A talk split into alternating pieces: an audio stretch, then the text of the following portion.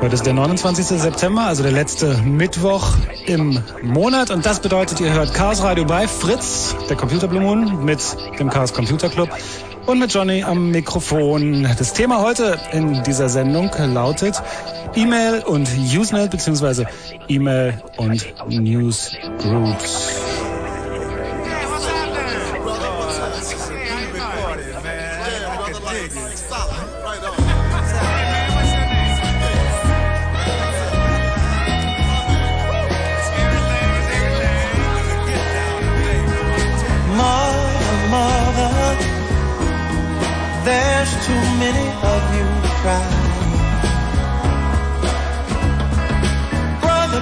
Brother, there's far too many of you dying.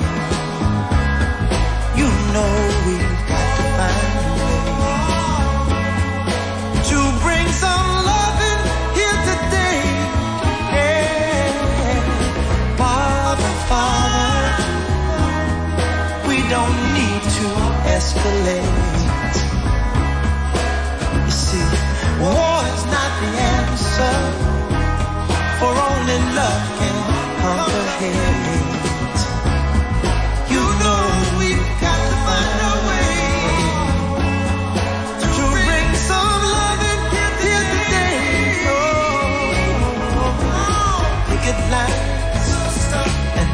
signs. Don't punish me with brutality. Talk to me so you can see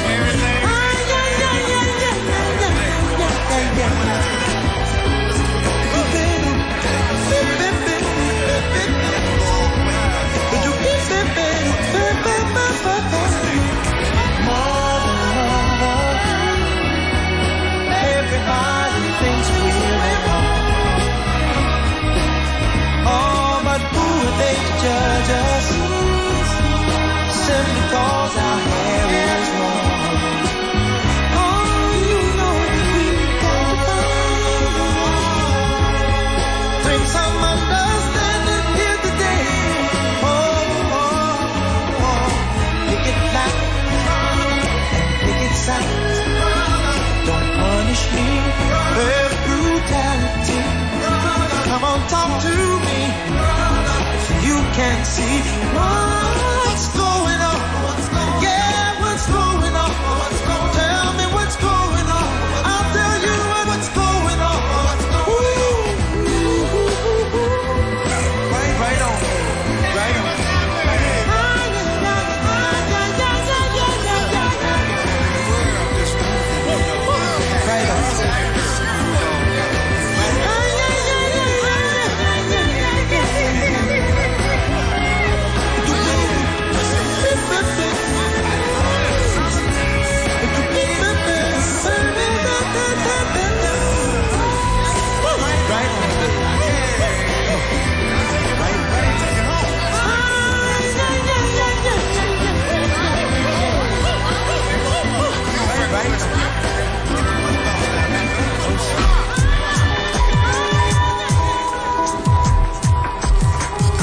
Man beschweren sich ja immer so viele Leute über die Musik, deswegen haben wir gedacht, wir fangen heute mal ein bisschen softer an.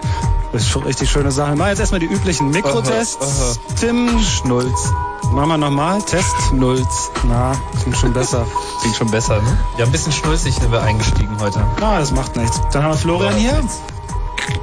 Florian? Du musst jetzt Hallo sagen. Hallo?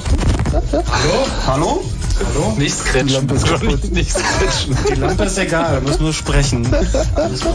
ähm, Dirk haben wir ist auch noch? Am Ruckeln.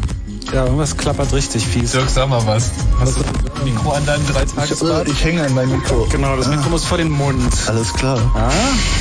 So, und das Mikro hier, das müssen wir irgendwie noch ein bisschen dichter zu euch Jetzt leuchtet die kriegen. Lampe. Aber das kriegen wir schon hin. Full.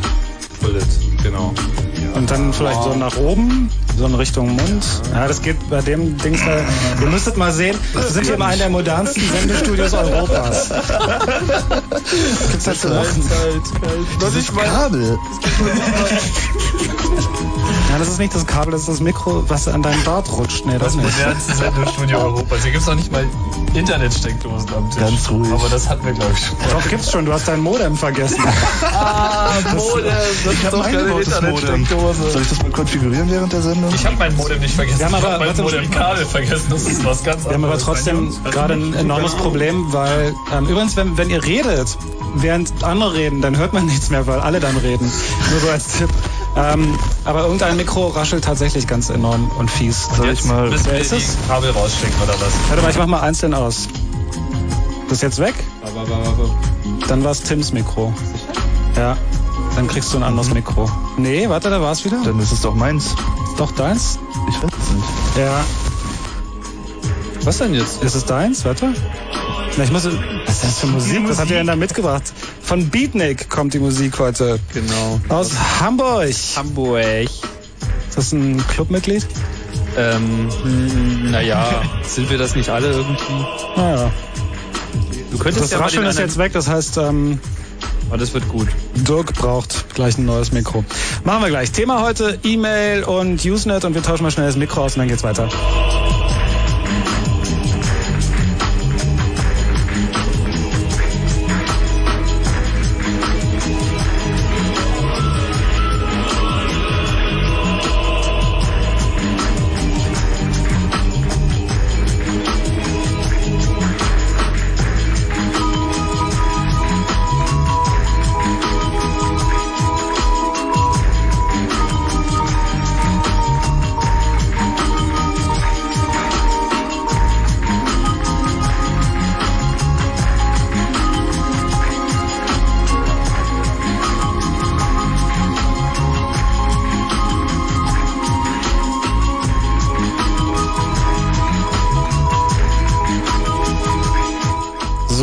Probieren wir es nochmal.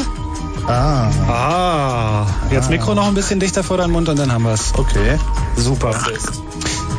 Wer gibt uns eine kleine Einführung, was wir in den nächsten drei Stunden, na jetzt nur noch zwei, zwei Stunden und eine Dreiviertel zu hören kriegen werden? E-Mail, kann man, kann man zum Thema E-Mail wirklich eine Drei-Stunden-Sendung machen? Also wir haben schon, wir haben schon festgestellt, dass wir eigentlich auch eine sechs Stunden Sendung draus machen könnten. Das ist wirklich ein ziemlich unendliches Thema. Aber wir wollen es natürlich nicht unendlich machen. Wer raschelt denn jetzt? Ähm, ihr müsst nicht so erschreckt gucken. Also, äh, ja, wir wollen uns mal ein bisschen über E-Mail unterhalten. Und zwar halt so wirklich im E-Mail der Dienst als solcher. Ist ja sicherlich alles schon mal ein bisschen angesprochen worden in früheren Sendungen. Aber wir wollen gleich mal ein bisschen erzählen, wo das herkommt. Und dann vor allem, äh, wie es funktioniert. Und zwar vor allem, um einen Überblick zu schaffen, dass man sich irgendwie eine, eine Vorstellung davon machen kann, was eigentlich für Mechanismen angestoßen werden, bis eine E-Mail tatsächlich ankommt und was dabei alles so falsch gehen kann und was vielleicht der Grund äh, all dieser sinnlosen Meldungen ist, die jeder von uns schon mal in seiner äh, Inbox gehabt hat. Du weißt schon. Delivery, Failure Notice. Ach so, ich dachte, du und, meintest äh, Free Sex. und Dollar, Dollar, make money fast und äh, genau, all diese Sachen. Also auch Sülze wird sozusagen ein Thema sein. Naja, soll ich jetzt mal anfangen? Ja, Ja, ja, ach, lass anfangen. Komm, ja auch nochmal Musik. komm, wir fangen. Ja, wir können mal Musik hören. Nee, lass anfangen. Ja, also es war einmal vor gar nicht allzu langer Zeit. Da gab es ähm, das Internet in seinen frühen Zügen. Und da wurde halt kräftig geforscht, wie so die Computer miteinander reden könnten online und wie man sie alle vernetzen kann. Das ist ja so eine Geschichte, die wir hier schon mehrfach erzählt haben und die ja dann mittlerweile auch in den Medien auch häufiger erzählt wird, weil sie ja nun verstanden haben, dass es Internet gibt. Ähm, was weniger bekannt ist, ist, dass es damals parallel zu dem eigentlichen ARPANET-Projekt und diesem Internet, diesem aufkeimenden Internet, vor allem schon so eine Szene gab, die sich damals um das Betriebssystem Unix herum gruppiert hat. Die nannte sich Usenet. Und ähm, Usenet verwendete damals halt noch nicht diese Internetprotokolle, wie man das heute im Internet macht, sondern ein ganz spezielles Programm, was es eben unter Unix gab, was eigentlich nichts anderes machte, als die Möglichkeit äh, des Dateikopierens zwischen einzelnen Unix-Computern, die mit Modems verbunden sind, zu machen. Das heißt, man sagte, ich will diese Datei auf diesen anderen Computer haben und dann ruft halt nachts irgendwie der eine Computer den anderen an und dann wird die Datei übertragen. Und auf diesem Mechan das Ganze heißt Unix to Unix Copy. Ist also unter der Abkürzung UUCP, UUCP bekannt geworden. Und mit UUCP konnte man halt relativ äh, tolle Sachen machen. Zum Beispiel die beiden Dienste, die im Usenet groß geworden sind, ließen sich damit wunderbar übertragen. Und das sind Mail und News. Und das Mail und News, wie man das heute aus dem Internet kennt, das ist eben dieses Mail und News, was sich im Usenet entwickelt hat. Hier ganz schön am, am reinblasen. Ne? Ja, ich- Oder kommt mir das nur so laut vor? Das atmen alle sehr laut alle noch gar nicht, wir sind ja alle noch gar nicht richtig entspannt. Möge die Macht mit euch sein. Broad Luke. Ja, okay. Pack das Lichtschwert ein, Johnny. ja, toll. Sind dir noch keine äh, Fragen gekommen? Ist alles relativ plausibel bislang, ne? Ja, Also, was, was ist eigentlich das, das Bemerkenswerte? Also, Mail und News waren halt, ähm, ich weiß nicht, ob die wirklich gleichzeitig entstanden sind damals. Also, so in etwa schon.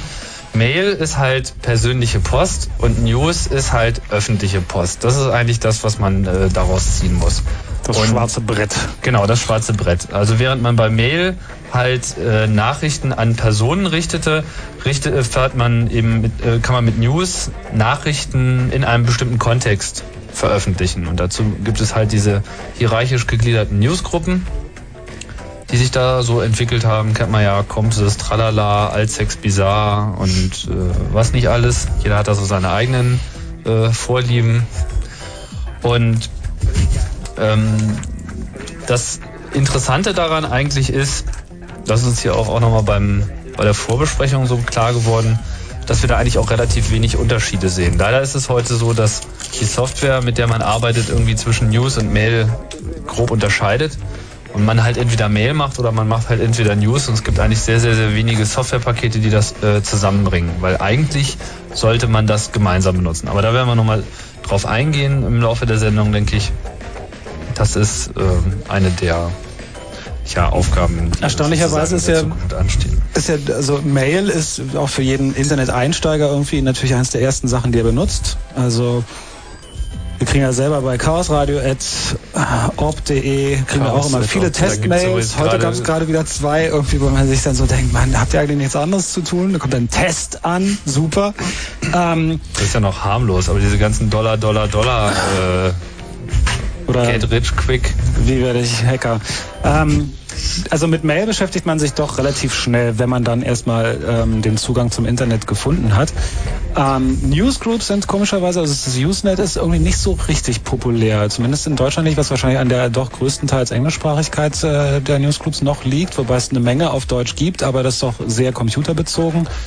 Ähm, Naja, es ändert sich. na, es gibt keine bunten Bilder. Oh doch. Oh, da gibt's viele bunte. Naja, zumindest nicht offensichtlich. Also irgendwann hat auch mal jemand veröffentlicht, dass es auch bei Newssex gibt und das ist natürlich der Garant dafür, dass auch dieser Dienst niemals verschwinden wird, weil eigentlich alles, äh, mit dem man Sex äh, über irgendwas verbreiten kann, sich lange halten wird. Aber News erschließt sich, glaube ich, den Leuten deshalb äh, nicht, weil man schon so eine gewisse Medienkompetenz entwickelt haben muss, um damit wirklich gut umzugehen.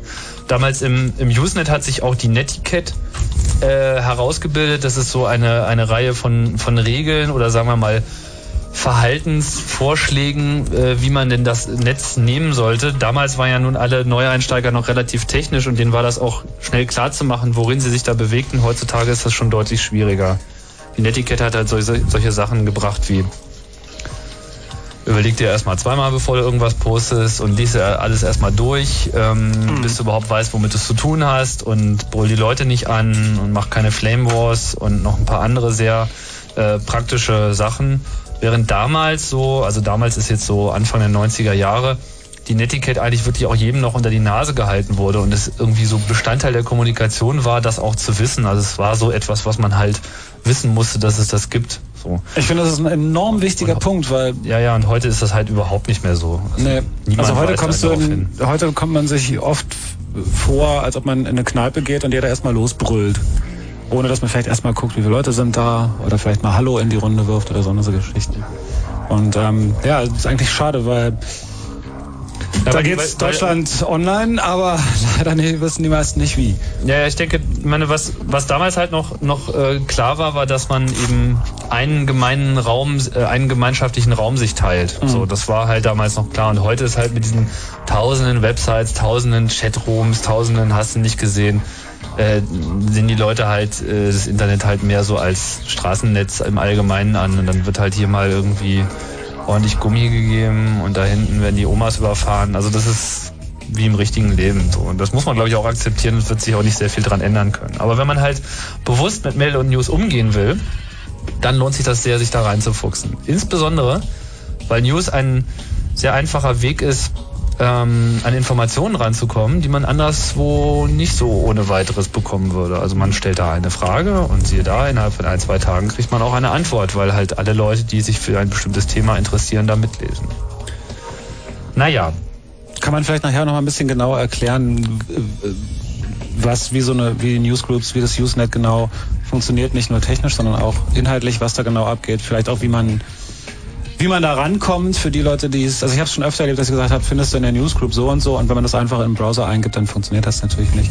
Wobei es inzwischen auch browserbasierte Newsreader gibt und so weiter, aber das kann man vielleicht nachher alles nochmal auswälzen, weil gleich gibt es nämlich erstmal ein Kurzinfo, ich glaube, so ein anderes von dem, was wir, über was wir alles reden werden, haben wir schon gemacht, wird natürlich beim Thema E-Mail, wenn wir sicher auch aufs Thema Technik zu sprechen kommen. Wie geht das alles überhaupt? Oh ja. Wir werden äh, zum Thema Weil das ja auch Sachen sind, die einem permanent über den Weg kommen. Richtig, Mail ähm, benutzen die Leute, die das Internet regelmäßig benutzen, sicher mehrfach täglich und na gut, Newsgroups dann auch, aber Telnet benutzt man vielleicht nicht mehr so. Also manche Leute. Ich fange gerade wieder damit an. ähm, da- da- da- wir werden über Spam reden, wir werden über Mailinglisten reden, vielleicht auch über Sicherheit. Genau, dann werden wir uns noch ein paar Sätze einfallen lassen, die man so einfach im Radio fallen lassen kann, bis der Nachrichtenmann kommt. Oder wir röcheln einfach jetzt mal alle fünf ins Mikrofon ganz laut und dann können wir die Zeit dann schon überbrücken.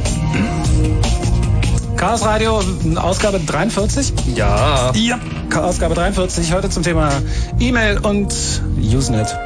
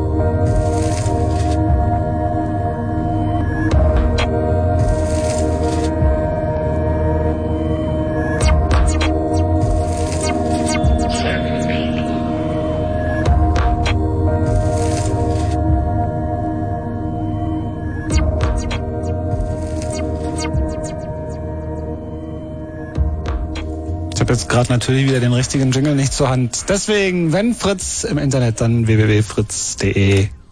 Hm. Und warum gehen die Jingles auch nicht, die hier?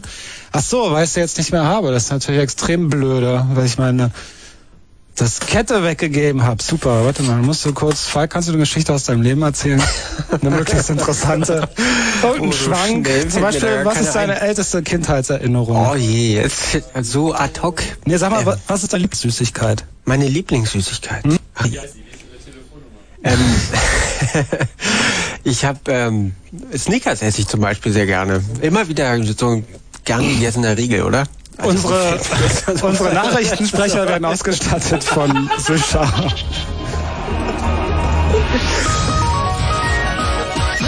Kurzinfo. Stellungnahme. Der SPD-Landesvorstand in Brandenburg hat sich am Abend für den Koalitionsvertrag mit der CDU ausgesprochen. Dem SPD-Sonderparteitag am 4. Oktober wurde die Bildung einer großen Koalition empfohlen. Aufschub. Die Bundesregierung hat heute ihren Beschluss vertagt, 100 deutsche Sanitätssoldaten nach Osttimor zu schicken. Zum einen ist die Truppenentsendung in der Koalition umstritten, zum anderen ist die Finanzierung noch unklar. Konflikt. Ein Einmarsch russischer Truppen in Tschetschenien wird immer wahrscheinlicher. Nach einer Woche massiver Bombenangriffe auf Tschetschenien ist ein erster Gesprächsversuch der russischen Regierung mit der Führung der abtrünnigen Kaukasusrepublik gescheitert. Westliche Regierungen äußerten sich besorgt über die Eskalation. Altlast. In Oranienburg ist heute erneut eine Bombe aus dem Zweiten Weltkrieg entschärft worden. Seit 1990 war es der 69. Einsatz eines Sprengkommandos in dem Ort. Sport. Fußball in der Champions League steht es kurz vor Schluss wie folgt. Borussia Dortmund gegen Rosenborg Trondheim 2 zu 2 und Leverkusen gegen Kiew 1 zu 1. Wetter.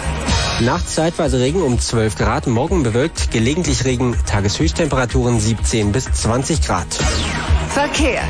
Verkehrsmeldungen liegen uns zurzeit nicht vor, gucken sowieso alle Fußball. Fritz wünscht gute Fahrt. Heute ist Fußball? Mhm. Ja. Das war ein nicht aus der Ruhe zu bringender Falk Zielke mit dem Fritz Kurzinfo. Fritz. Präsentiert Basketball der Alba-Klasse. Das erste Europa-Liga-Heimspiel der neuen Saison. Alba Berlin gegen Olympia Ljubljana. Donnerstag, 30. September um 20 Uhr in der Max-Schmeling-Halle. Alba Berlin gegen Olympia Ljubljana. Und das Motto lautet wie immer, wenn Alba, dann Fritz.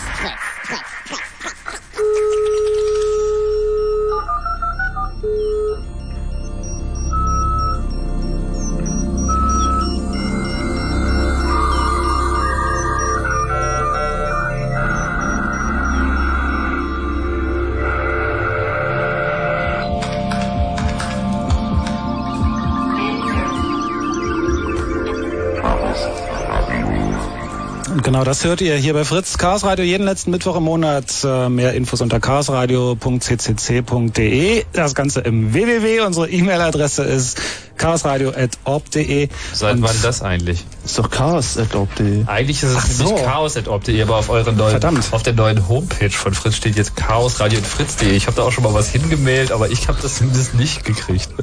Ähm, Vielleicht sollten wir doch mal chaosradio.ccc.de einrichten. Ich glaube, das ist äh, zuverlässiger. Weil das ist nämlich immer so eine Sache mit der Zuverlässigkeit von Mail-Konfiguration. da sind wir auch schon wieder richtig mittendrin im Thema. Zum Aber Thema. Mail-Server konfigurieren habe ich in den letzten Wochen auch einiges gelernt.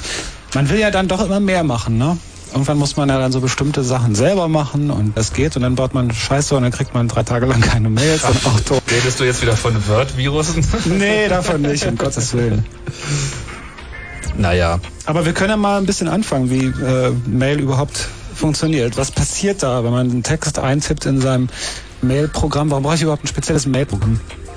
Weil du eigentlich für jeden Dienst ein spezielles Programm brauchst. Ja, ich frage mich sowieso, warum ich immer verschiedene Programme brauche. Warum kann mein Computer nicht alles automatisch? Nimm doch Netscape. Naja, naja. Naja gut, Netscape hat ja mit seinem Navigator, Kommunikator im Prinzip versucht, genau das zu machen. So irgendwie Mail, News, Web, alles in einem.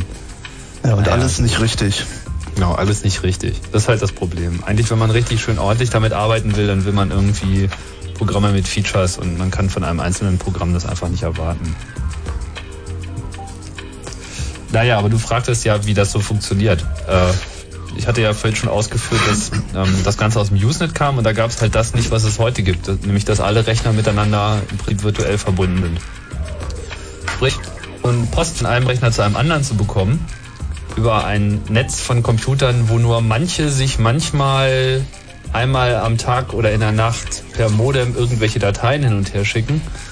Das war natürlich schwierig. So, man wollte halt irgendwie eine Mail schicken an Rechner XY, aber der hängt halt nicht an dem eigenen dran, sondern man hat selber vielleicht einen Rechner angerufen in der eigenen Stadt und der stand in Verbindung mit einem Rechner in einer ganz anderen Stadt, der dann wiederum mit noch einem in Verbindung steht, der dann vielleicht mit dem in Verbindung steht, wo die Mail eigentlich hin soll.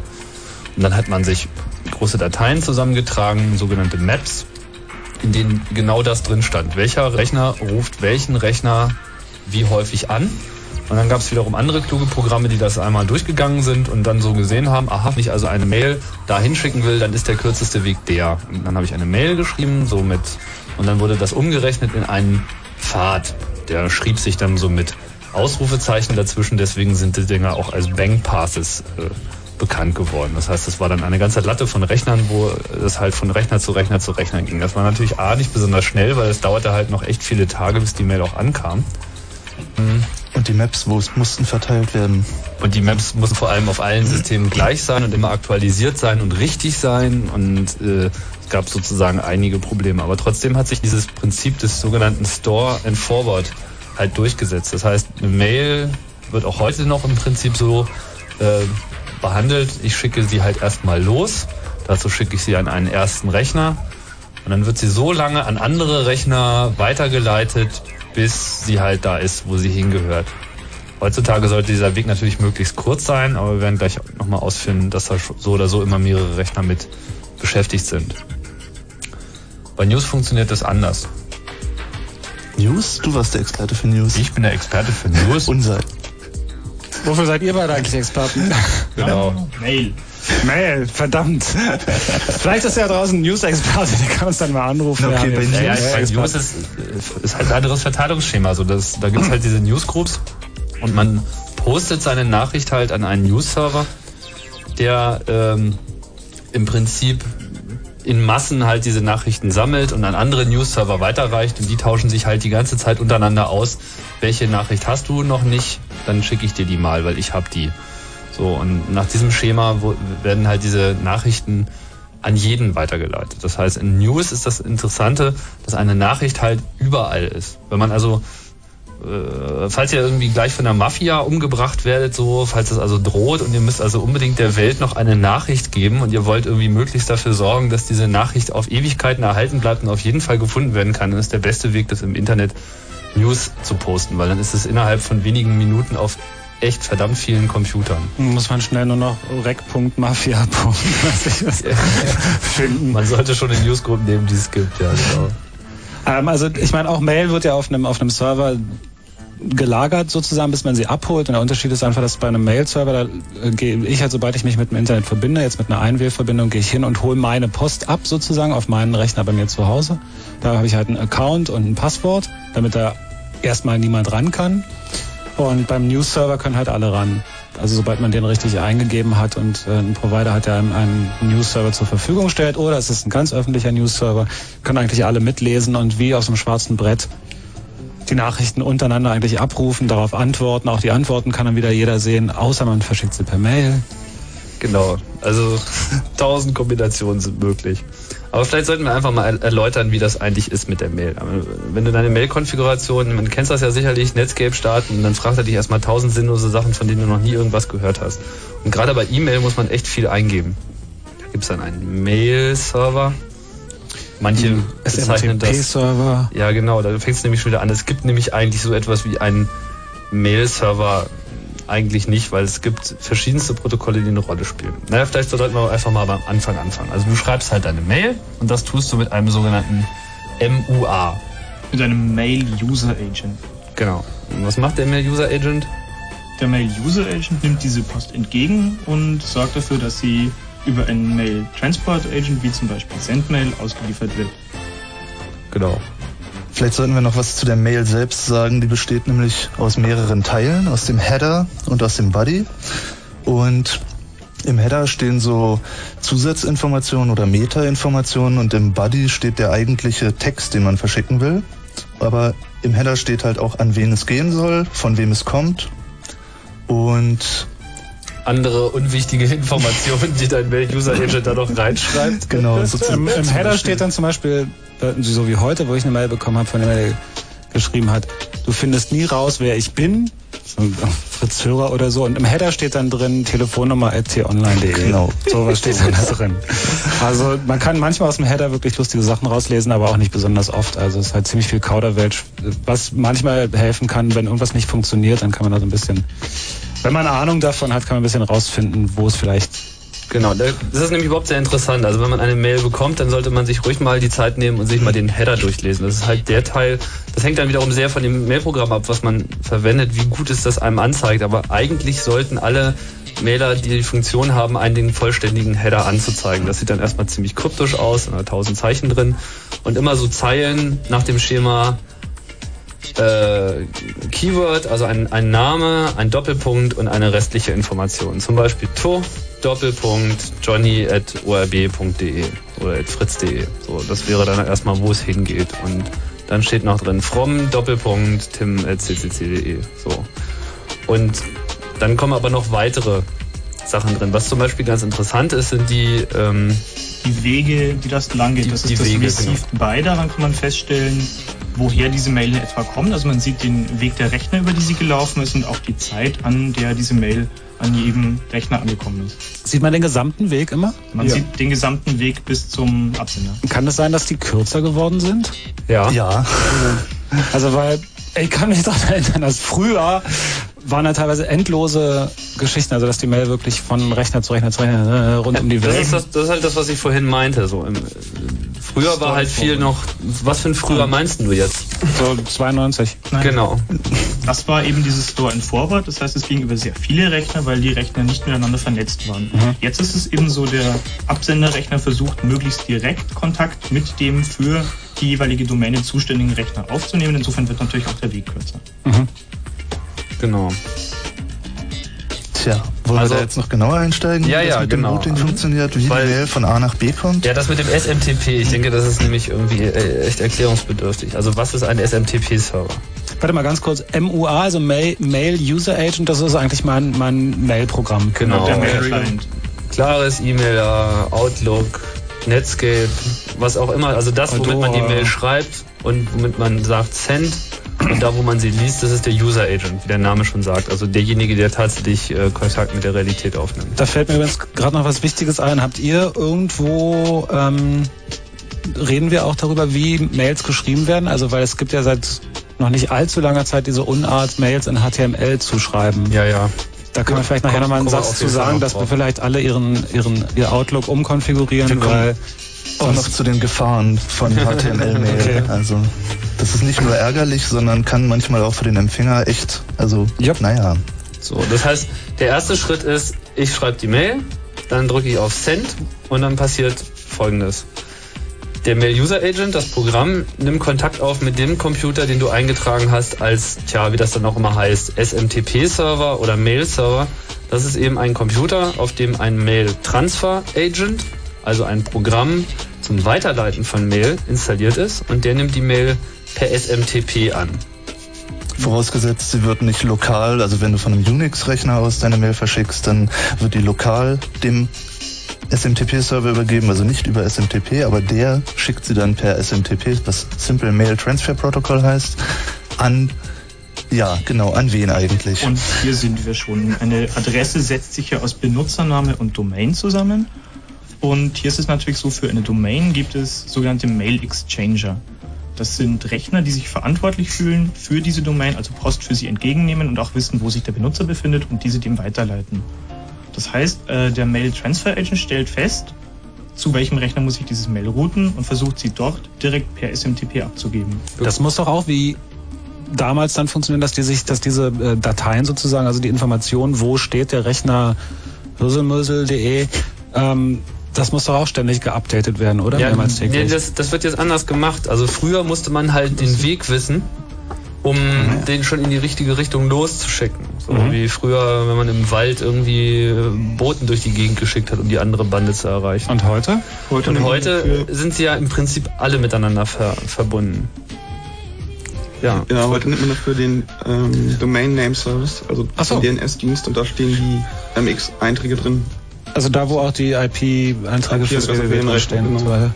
Ah, Und da gibt es dann unter Umständen mehrere MX-Record, was Mail Exchanger heißt. Ich weiß nicht, ob wir das schon erklärt haben. Ähm, und diese Server fühlen sich zuständig, die sind priorisiert. Also jeder dieser Rechner hat eine Preference und je niedriger die Preference ist, desto ähm, besser ist er geeignet, um die Mail dem zu geben, der sie haben soll. Und jeder SMTP-Server guckt erstmal nach, was ist der niedrigste MX-Record und versucht dann die Mail dahin zu schicken. Wenn das gerade nicht geht, dann nimmt er den nächst höher präferierten. Also was heißt höher, niedriger? Naja, das ist halt irgendwie genau andersrum. Wir, wir können ja mal ein Beispiel machen. Also bleiben wir doch mal irgendwie, ich schicke dir eine Mail. So. Also tim.ccc.de, ich schreibe halt jetzt eine Mail, dann drücke ich irgendwie auf Send und mein Programm überträgt das an den SMTP-Server, an den Mail-Transfer-Agent, den ich eingestellt habe. Das ist Mhm. dann halt mail.ccc.de, ein Computer, der sozusagen darauf wartet, Mail von mir entgegenzunehmen, um sie dann weiterzuleiten. Der kriegt dann die Mail von mir und da steht drin, to johnny.fritz.de. Jetzt macht er folgendes, jetzt guckt er sich das fritz.de an und fragt über DNS, also da, wo man auch die IP-Adressen herbekommt, fragt er halt, welcher Computer ist zuständig, um Mail anzunehmen für alles at fritz.de. Und das ist besagter MX-Record. Und dann versucht er mit der niedrigsten Ziffer, mit der Mach's niedrigsten... einfach. Er versucht sie dahin zu schicken. Also, Direkt. genau, er also versucht sie nehmen wir da erstmal den Idealfall an. Also es, dieser, dieser Computer wird halt gesagt, okay, es gibt mail. mail.fritz.de, weiß ich jetzt nicht, heißt bestimmt anders, vielleicht heißt er auch so. So, und dann schickt eben mein Mail-Host an den Computer die Mail weiter mit dem Auftrag, hier, leite das mal an Johnny. Mhm. Ja, und dann nimmt der Computer das an und warte drauf, dass ich es abhole. Ste stellt fest, aha, fritz.de, das brauche ich gar nicht weiterleiten, das ist hier und dann hängt es davon ab, wie das Netz dahinter aussieht, wohin dann die Mail konkret Mhm. gemacht wird. Im besten Fall wird sie auf einem Server bereitgestellt zur Abholung und dann kommst du halt wieder mit deinem Mail-Programm und benutzt ein anderes Protokoll, um diese Mail abzuholen. Und das ist Unter Umständen POP3 oder IMAP 4 und naja, das macht dein Mail-Client halt, der holt da die Mail ab und zeigt sie dir. Die meisten Clients sind Pop-Clients, oder? Ja. Was, wo kommt IMAP 4 her? IMAP 4 ist ähm, eine bess sozusagen eine bessere Implementation als POP, weil bei POP äh, die Mails auf den lokalen Rechnern ko- kopiert werden. Wenn, äh, wenn sie bei IMAP 4 sozusagen auf dem Server liegen bleiben und von verschiedenen End-Workstations sozusagen erreichbar sind. Das heißt, man hat immer seinen Mail-Folder vorrätig in der Gesamtform. Ach so. Das heißt, Also- die Mail also- kommt dann nicht, wird nicht Wird nicht übertragen, sondern nur der heruntergeladen, Inhalt genau, nur der dargestellt. Also ähnlich wie bei Telnet. Wird nur auf meinem Du Screen kopierst ja, sozusagen. also bei POP bist du gezwungen, die Mails komplett zu übertragen, während du bei IMAP, was ein neueres, moderneres Protokoll ist, was sich Mhm. jetzt erst langsam anfängt durchzusetzen, äh, du die Möglichkeit hast, einfach schon mal dir eine Liste nur aller Betreffzeilen anzeigen zu lassen und dann kannst du in dem Moment auswählen, ah, mich interessiert überhaupt nur die, die, die Mails. So, stell mal vor, du bist irgendwie zwei Wochen weg und dann Ja. kriegst du irgendwie 200 Mails. Das dauert erstmal eine halbe Stunde, bevor du überhaupt anfangen kannst. Und bei IMAP wäre es eben möglich zu sehen, ah, 200 Mails, kriegst relativ schnell den Überblick und sagst, okay, das, das, das interessiert mich jetzt und musst den anderen Müll nicht erst übertragen, bevor du ihn dir angucken kannst. Ach, das ist ja praktisch. Der, Das muss ich mir mal merken. Das könnt ihr mal euren Sys-Admin erzählen. der Nachteil ist natürlich, Contact your local system administrator. Aber das machen auch rela relativ viele Provider IMAP-Services anbieten, oder? naja, eigentlich nicht, denn das Problem ist Weil die natürlich Platte genau hier genannt, die Platte wird voll. Es Mhm. ist relativ viel Mail, die da zu laufen hat und zum anderen ist IMAP in den momentan verfügbaren Implementationen ein eklatantes Sicherheitsproblem. Das wäre meine nächste Frage gewesen, wenn die Sachen da weiter rumliegen. Ähm, dann heißt das natürlich auch, dass, also so, wenn ich mit, mit einem Pop-Client meine Mail abhole vom Server und eingestellt habe, dass er sie dann auf dem Server löschen soll, dann ist sie bei mir. Dann ist das mein Sicherheitsproblem, ob da jemand drin rumwühlen kann. Zumindest nachdem ich sie gelöscht habe. Ähm, vorher liegt sie natürlich auch darum auf dem Server. Und ähm, Genau, von daher ist der Unterschied eigentlich nicht wirklich da. Also die Mail liegt bei IMAP halt nur länger da und ist für Mhm. die Provider heutzutage eher ein Plattenproblem. Ähm, und für die Security da muss man eben sowieso sagen, auf diesem gesamten Weg, den wir da beschrieben haben, der unter Umständen sehr viele Computer, die einem nicht gehören, beteiligt sind, liegt die Mail immer im Klartext rum und kann im Prinzip beliebig vergessen, gelöscht, kopiert, modifiziert, sonst irgendwas werden, ohne dass der Empfänger eine Möglichkeit hätte, das festzustellen, dass dem so ist. Das habe ich nie richtig verstanden, warum das so einfach ist. Also wenn ich jetzt, wenn, nehmen wir mal an, ich betreibe einen der Rechner, die so sozusagen, wo irgendwelche Mails von irgendjemandem an irgendjemanden auf Durchreise sind, dann sind die ja offensichtlich nur Bruchteile von Sekunden da, oder? Naja, das ist grundsätzlich mal eine Konfigurationsfrage. Natürlich sind die Rechner bemüht, die Mail möglichst schnell auszuliefern. Man will ja die Post möglichst bald erhalten. Mhm. Es ist aber so, dass ich natürlich sagen kann, ich möchte diese Mail vorhalten Mhm. oder ich möchte sie zum Beispiel verändern. Diese Mail ist ja mit Standards beschrieben, das heißt, es gibt einen ganz klaren Satz, wie eine Mail aufgebaut ist. Mhm. Und ich kann natürlich nach bestimmten Schlüsselwörtern, zum Beispiel der Absenderzeile sehen. Und wenn ich da meinen gesuchten Absender finde, zum Beispiel Johnny, dann kann ich einfach mal alle diese Mails an mich kopieren und sie trotzdem weiterleiten oder sie verschlucken oder sie verändern. Sind diese Zwischenstationen auch ähm, Mail-Server auf den verschiedenen Maschinen, also zum Beispiel auf den verschiedenen Unix-Maschinen? Das sind Mail-Server. Das ist in diesem Fall der MTA, der die Mail vom SMTP-Server des Absenders entgegengenommen hat. Also angenommen, wir wollten irgendwie alle Mails haben, die hier bei Fritz eingehen sollen. Angenommen, es würde uns gelingen, auf dem Internet irgendwie das, die Nachricht zu verbreiten, dass wir mit unserem Computer, der heißt irgendwie hijack.ccc.de, so, und wir würden halt sagen, hijack.ccc.de ist zuständig für die Mail für fritz.de. So, angenommen, uns würde gelingen, das zu tun. Dazu müsstest du aber den DNS-Eintrag ändern. Dazu müsste ich den, den, hey, guter Hacker, Johnny. Ja, das lernen ja. Ja, genau das. Also angenommen, es würde uns gelingen, diesen MX-Rekord so zu ändern, dass der Hijack CCC drin ist, dann würden alle Computer auf dieser Welt die Mail erstmal an uns schicken. Und wir könnten so halt dann angucken, wie du schon sagst, irgendwie kopieren, wegschmeißen, durch den Fleischwolf drehen, äh, unterschiedliche Mails anderen Leuten zustellen, einfach die Adressaten miteinander vertauschen, so dass irgendwie der Geschäftsführer das liest, was die Sekretärin eigentlich bekommen sollte und umgekehrt. Und dann leiten wir es einfach an den eigentlichen, wirklich zuständigen äh, Server weiter und ähm, ja, Der keiner hat nix. was gemerkt. Die merken nichts. Man kann das natürlich feststellen, aber es würde auf jeden Fall erstmal so laufen und niemand wird es auffallen. Gut, aber nehmen wir mal an, du fängst nicht an, ähm, also DNS-Eintrag zu verändern ist ja auch nicht so leicht.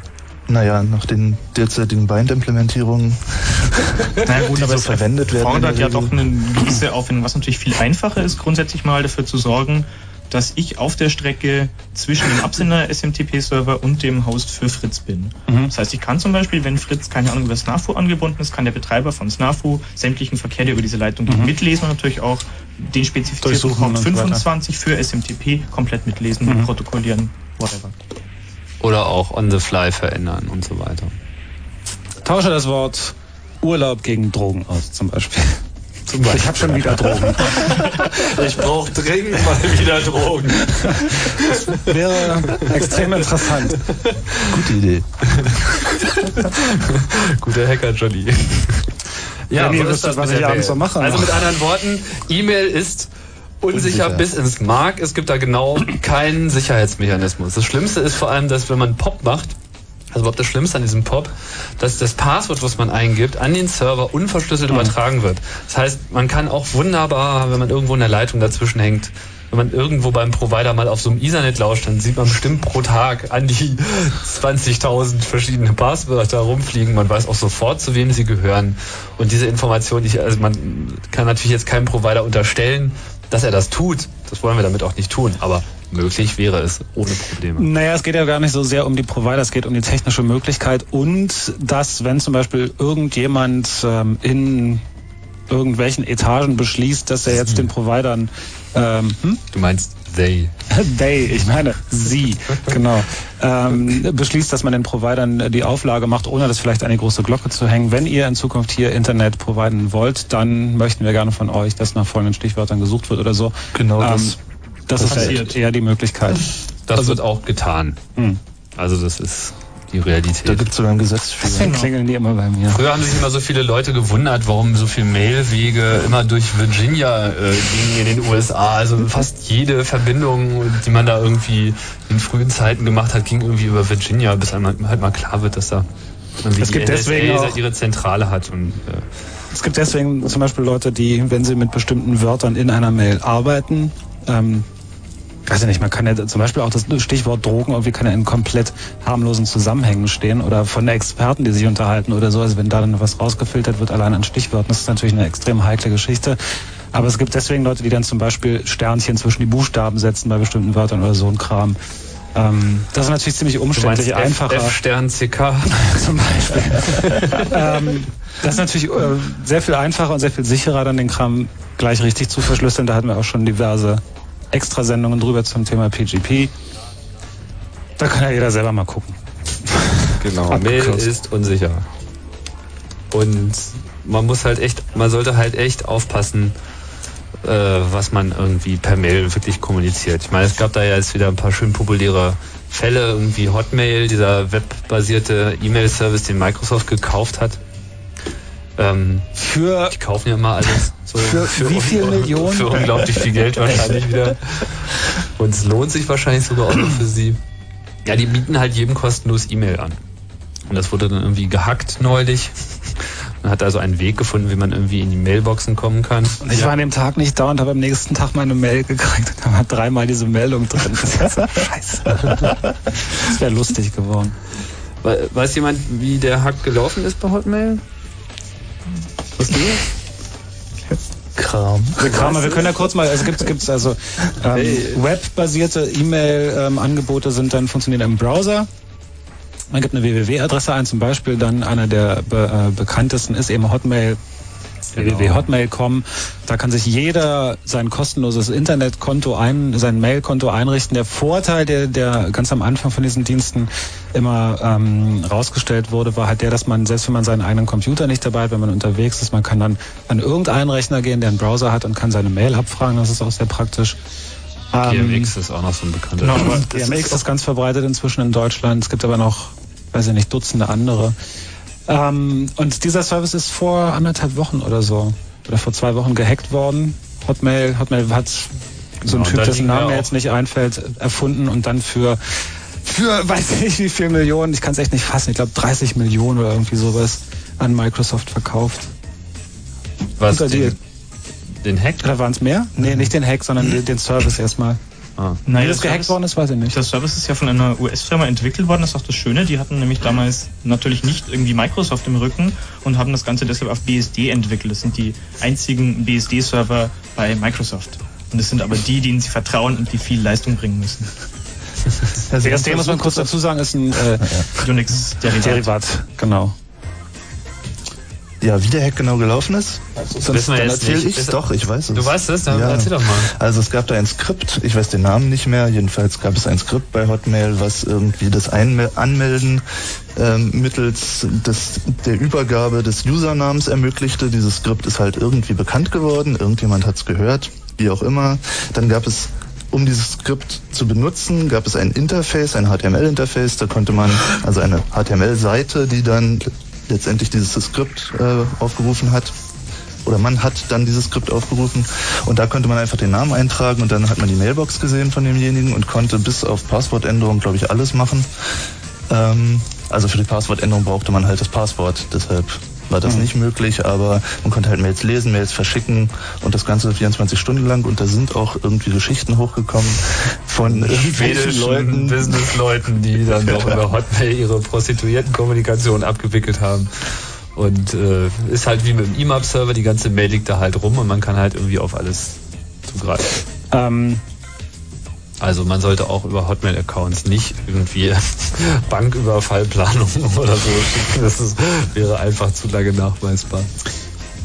Wie der, wie der Hack jetzt gelaufen ist, ist mir immer noch nicht klar. Also es gibt, wenn du einloggst bei Hotmail, gibst deinen Usernamen ein, dein Passwort und dann wird irgendein CGI aufgerufen. Na, dann kriegst du eine Session-ID und bist dann in dieser Ja. Session drin. So, das heißt, du bist sozusagen bekannt. Aber dieser Skript vergleicht erstmal äh, Username und Passwort, was er irgendwo chiffriert Genau. wahrscheinlich abgelegt hat. Genau, und wenn es das verglichen hat, dann kriegst du halt eine Session-ID, Mhm. also eine Nummer, die möglichst nicht zu raten ist. Mhm. Und mit dieser Nummer in der URL kannst du dann weitermachen. Mhm. So, und wenn ich jetzt sozusagen eine Nummer rauskriegen würde, die dieser Server akzeptiert, dann könnte ich genau an deiner Stelle weitermachen. Ich könnte deine Mhm. Mail weiterlesen. So, und dieses Skript hat halt eine gül- gültige, also wenn ich es jetzt richtig erinnere, dann war es eben eine gültige Session-ID generiert und mit so. der konnte man dann sozusagen in Hotmail weitermachen. Ah, super. Also man. Also das war natürlich. eine Hat, hat das irgendjemand von Dummheit. euch benutzt und ausprobiert? Hat das, hat das Ich, nicht, ob funktioniert? man, ich kenne jemanden, der hat es benutzt und es hat funktioniert. Du wirst rot, du hast es auch probiert. Okay. Alles klar.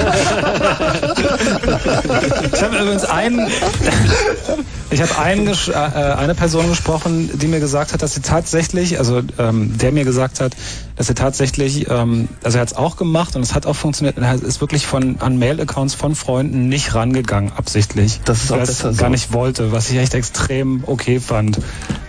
Das ist auch Hätte so. ich nicht das, gemacht. Man will das, nee, man Nein, will man das will auch es nicht wissen. Man Nein, will das nicht ist- wissen, weil man Ich fand es schon immer eklig, Mail oder auch ganz normale Post von anderen Leuten zu lesen. Das interessiert mich wirklich nicht. Kennst du das Gefühl, wenn du verpeilt auf einer Party stehst und du denkst gerade über irgendetwas nach und zwei Sekunden später fällt dir auf, dass du jetzt nicht gedacht hast, sondern es einfach gesagt hast? So. In der ganzen Verpeiltheit und äh, alle gucken dich komisch an. Ja, so ist das dann halt ein bisschen mit E-Mail. So. Ja, das ist nicht schön. was man nicht weiß, kann man auch nicht irgendwie aus Versehen. Ja, Erzählen. also man sollte sich sozusagen das mit der E-Mail gut überlegen. Aber es gibt da viele Leute, die gehen da sehr nachlässig um. So, es gibt ja auch viele Leute, die installieren halt so Software, die nicht so gut funktioniert. So. Es gibt da ja einen tollen MTA, wie Microsoft Exchange, der auch sehr bekannt ist für seine äh, ressourcenintensiven Betrieb und irgendwie seine sonstigen Security-Mängel, die es noch so aufweist. Reden wir doch über die guten Sachen. Reden wir lieber über die guten Sachen.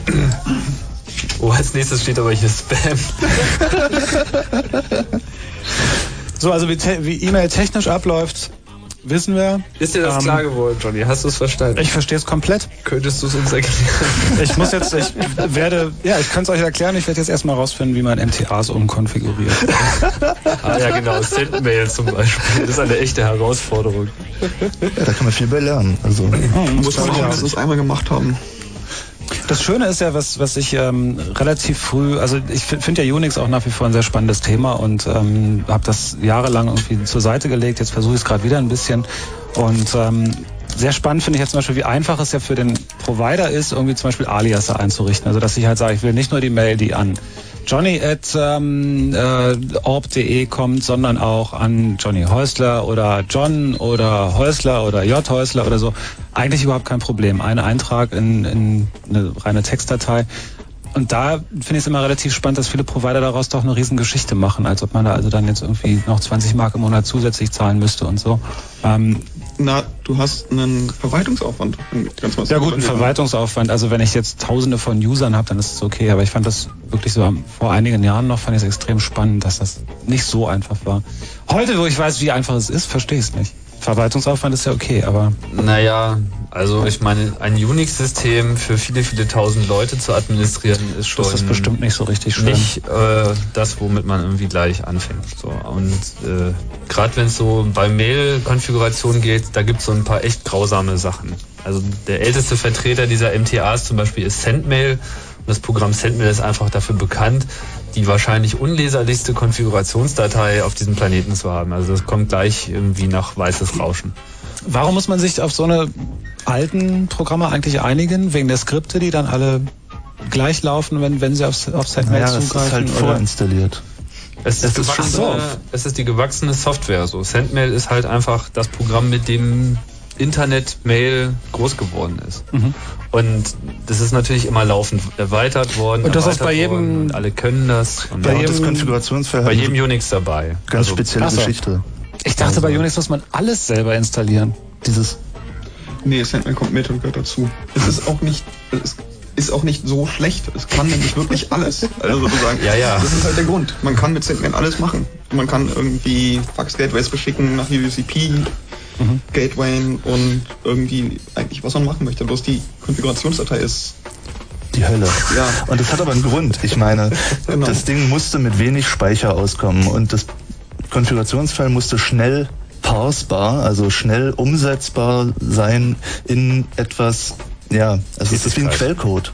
Es ist sozusagen ein Quellcode für den, für den Mailer und der macht dann halt das, was da drin steht und damit er weiß, was er tun soll, muss er es halt einlesen und verarbeiten und das geht halt mit diesem Format irgendwie halt mit wenig Speicher und mit wenig Rechenleistung und das war der Grund, warum ja, warum Was ist so das für ein. Format, die Konfigurationsdatei? Ja, Ah. Sendmail CF. ASCII, Sendmail.cf, As- ein ASCII-Lärm, den du auf dem Mit Bildschirm vielen hast. Dollars und Ws Viele und krude Zeichen und und Große Ds.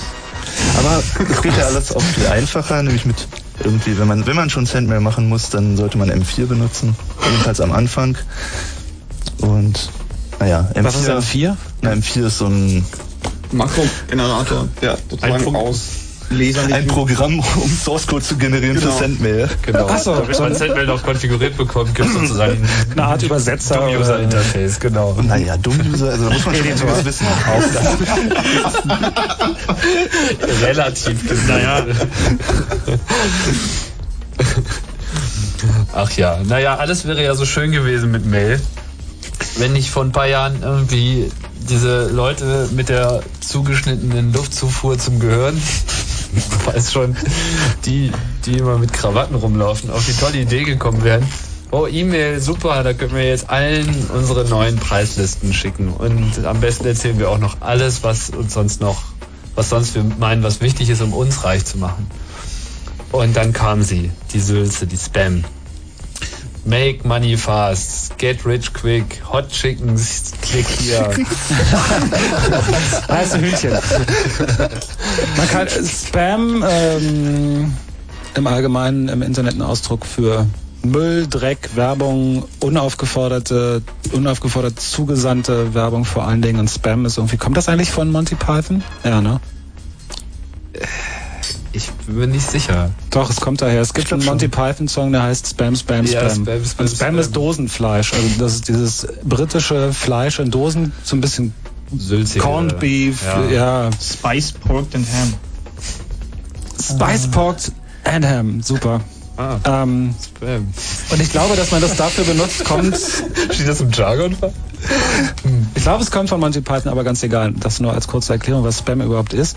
Und ähm, wenn man sich mal fragt, woher die Leute eigentlich eure E-Mail-Adressen haben, also wenn ihr unaufgeforderte E-Mail-Werbung bekommt, unaufgefordert heißt, ihr habt euch dafür nicht in einen Newsletter-Service eintragen lassen oder in eine Mailingliste, sondern ihr bekommt plötzlich Werbung für was weiß ich. Äh, so bekommen sie eine Kreditkarte, auch wenn sie überhaupt kein Geld haben. Ähm, dann habt ihr höchstwahrscheinlich, also allerhöchstwahrscheinlich habt ihr eure E-Mail-Adresse irgendwann mal in, In euren Newsgroups veröffentlicht oder in den Browser eingetragen. Ist das so einfach, die über, über den Browser rauszukriegen?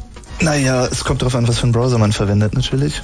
Aber bei ich glaube, es gab eine JavaScript irgendwie Möglichkeit, die E-Mail-Adresse zu kriegen, indem man sich selbst eine E-Mail schickt. Ich weiß nicht, ob das immer noch geht, aber, Aber erinnere dich, vorhin haben wir gesagt, irgendwie, es gibt große Computer, wo viel Mails durchgehen. Mhm. Für tausend Leute, da fliegen die E-Mail-Adressen den ganzen Tag Mhm. an ihrer Nase vorbei. Sie brauchen es eigentlich nur auf die Festplatte zu schreiben. Und genau das tun sie eigentlich auch.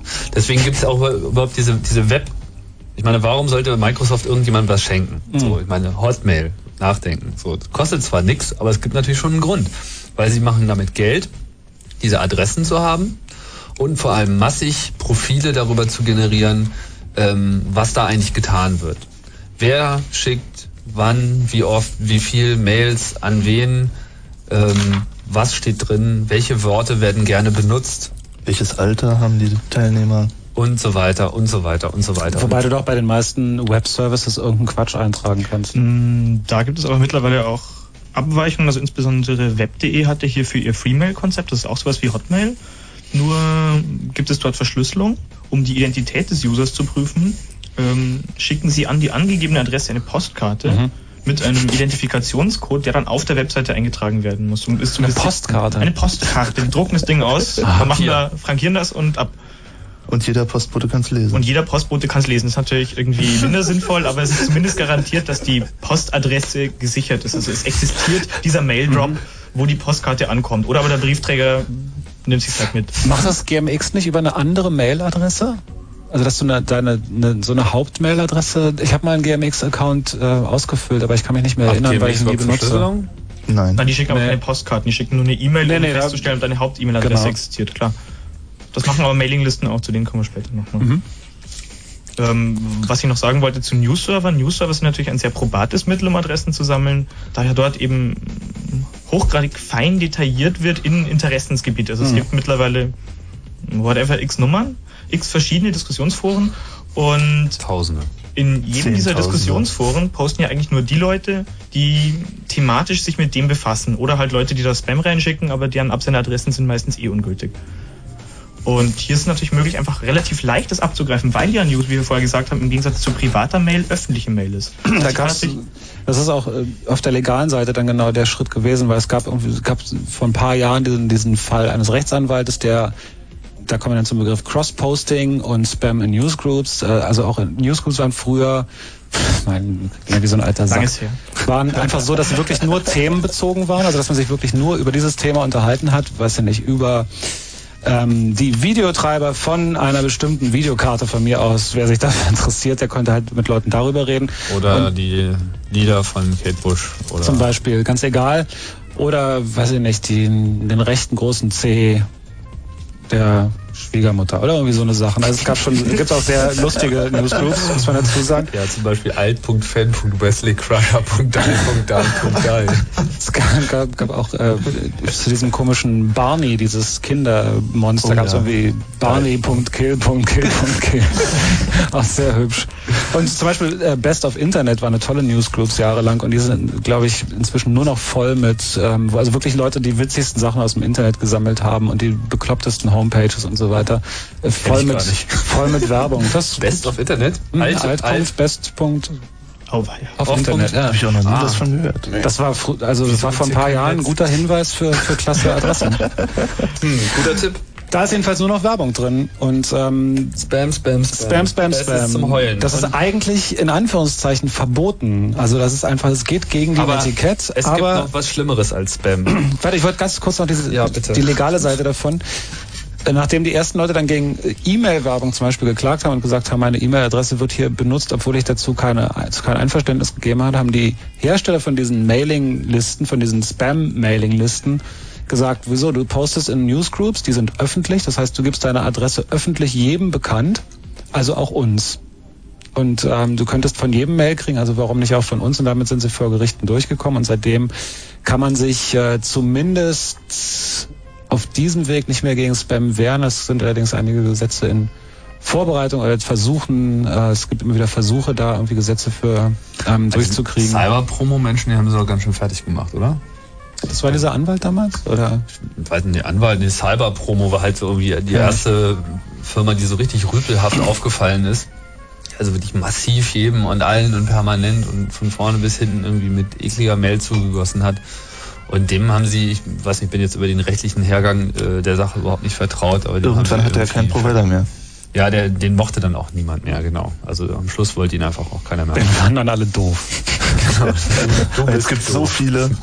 Der Internetpranger. Ne, es reicht ja auch, ich meine, die Amis mit ihrem Free Speech und so, die hoffen ja immer, oder die legen ja immer Wert drauf, dass sich alles selber regulieren soll und das hat eine Zeit lang auch funktioniert und das tut's dann ja in einzelnen Fällen auch tatsächlich Da, immer da ist Naja, auch was dran. Ich meine, was nämlich noch schlimmer ist als die Spam, die Maßnahmen, die technischen Maßnahmen, die danach ergriffen wurden, um diesen Spam automatisch zu unterbinden. Stimmt. So. Also man äh, hat jetzt massiv Systeme installiert, die halt versuchen zu erkennen, dass es sich hierbei um eine Mail handelt, die derjenige, der sie erhalten soll, eigentlich gar nicht erhalten will. Weil sich ja gezeigt hat, dass eben die Möglichkeit des Filterns nur durch technische Möglichkeit gegeben war und eben nicht durch legale Grundlagen, die dafür da waren. Zwar ist es mittlerweile in Deutschland wohl so, dass es behandelt wird wie ein unverlangt zugestelltes Fax. Dem Empfänger entstehen Kosten. Insofern darf der Absender das nicht tun. Das Problem ist natürlich, dass niemand wegen ein paar Spam-Mails ähm, versucht, internationale Amtshilfe zu beantragen. Das Problem ist, wenn der Spammer in irgendeinem, was weiß ich, Myanmar sitzt, dann kann ihn natürlich die deutsche Rechtsprechung nicht deswegen angreifen. Und deshalb wurden technische Methoden entwickelt, um das auszufiltern. Die filtern aber leider auch sinnvolle Mail aus. Weil die sich ähm, hauptsächlich an bestimmte Adressen orientieren, oder? Ja, oder auch nach Schlagwörtern, nach Kontextbegriffen wie zum Beispiel Dollar, Dollar, Dollar. Mhm. Und die halt nicht in der Lage sind zu unterscheiden, ob das nun Spam ist oder Das heißt, wenn dir jemand die Konfigurationsdatei von Sendmail schickt, dann wird die wahrscheinlich rausgefiltert. Also in, in News ist das zum Beispiel ein echtes Problem, weil da haben halt auch tierisch viele, wie du schon sagtest, so Werbung in die, in die äh, Rubriken reingegossen.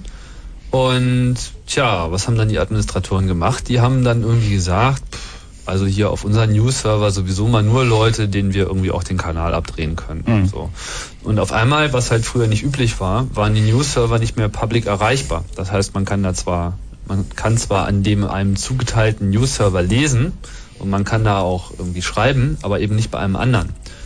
Was voraussetzt, dass dein News-Server auch alle Newsgruppen vorrätig hat, die du haben willst, was nicht unbedingt gegeben ist. Man möchte manchmal auch mit irgendwie anderen News-Servern machen. Wenn die halt nicht explizit offiziell sind, äh, öffentlich sind, sondern eben gesperrt sind, um diese äh, Spam-Geschichte zu verhindern, dann ist das halt schon mal eine Einschränkung. Also man merkt das vor allem, wenn man viel umherzieht mit dem Laptop, sich von unterschiedlichen Orten ans Netz ranklingt und dann immer seine Server benutzen möchte, so dann kann man die auf einmal nicht benutzen, nur wenn man auf einmal auf der anderen Seite vom Internet steht.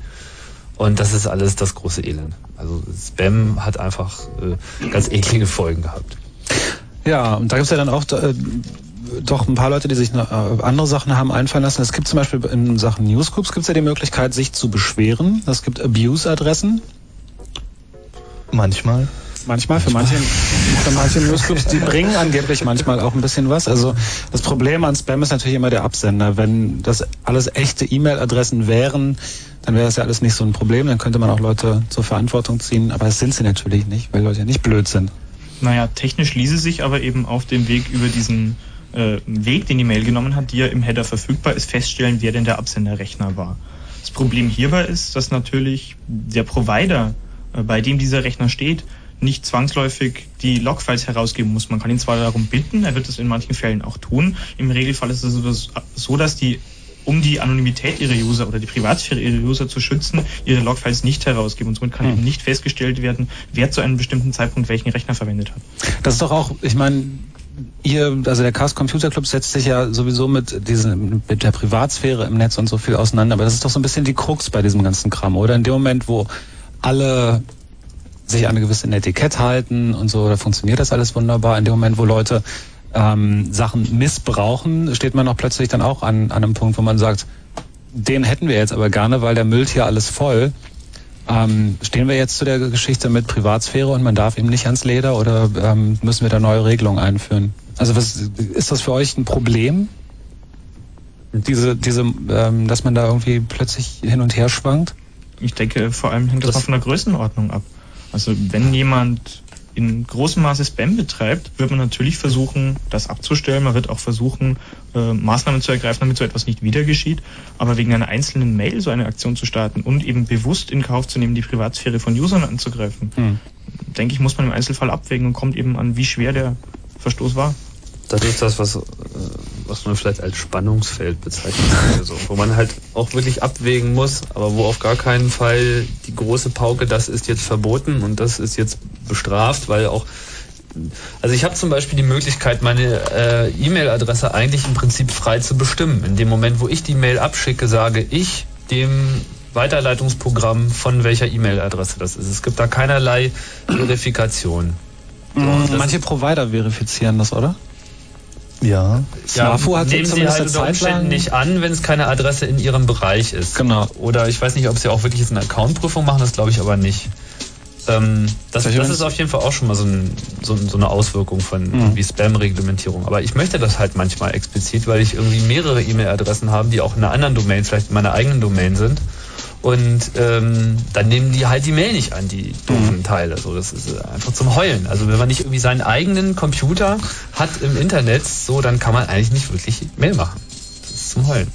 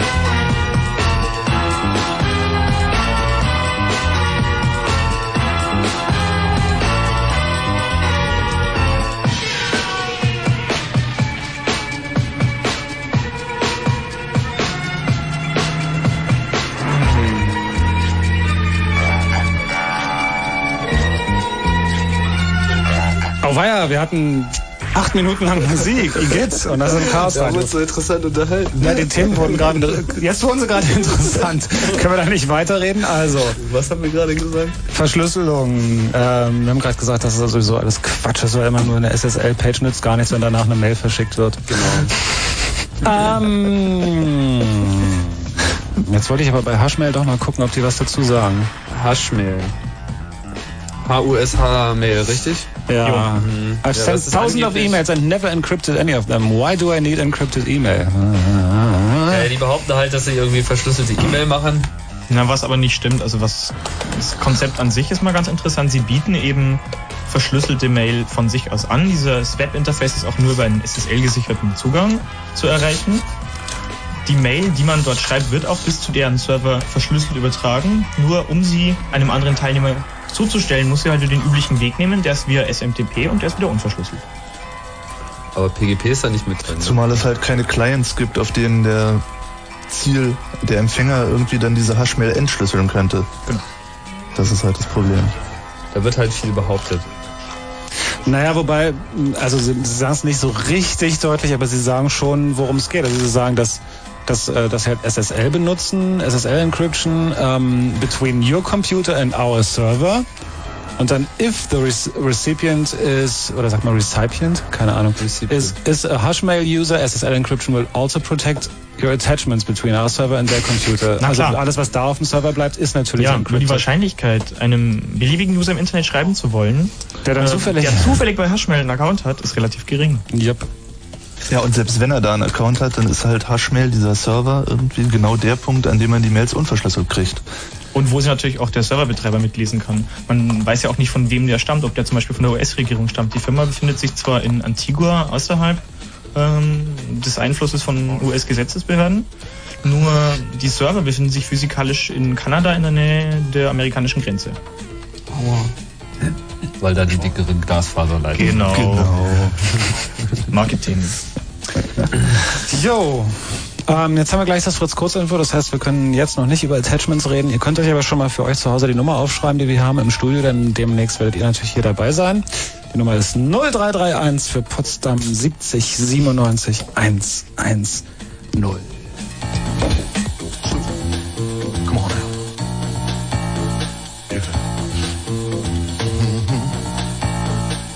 One, two, one, two, three, four. Watch your waist.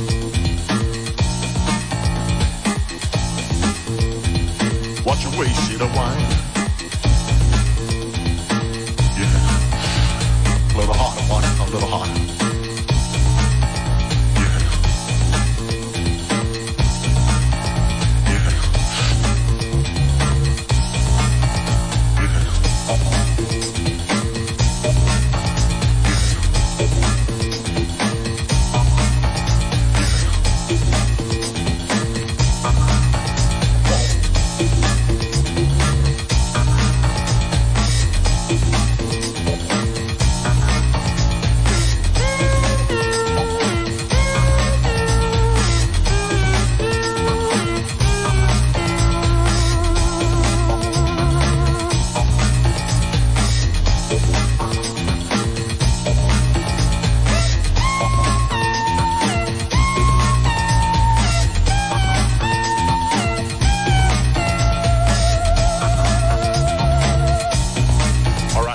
Falk, ist dir eigentlich bisher bewusst gewesen, dass die gesamte E-Mail, die du hier schreibst, total unsicher ist und dass ich die jeden Tag mitlese? Nee, echt? Ja. Was? Ich muss sagen, Meine das ist echt eine? Sau. Ja. Ja.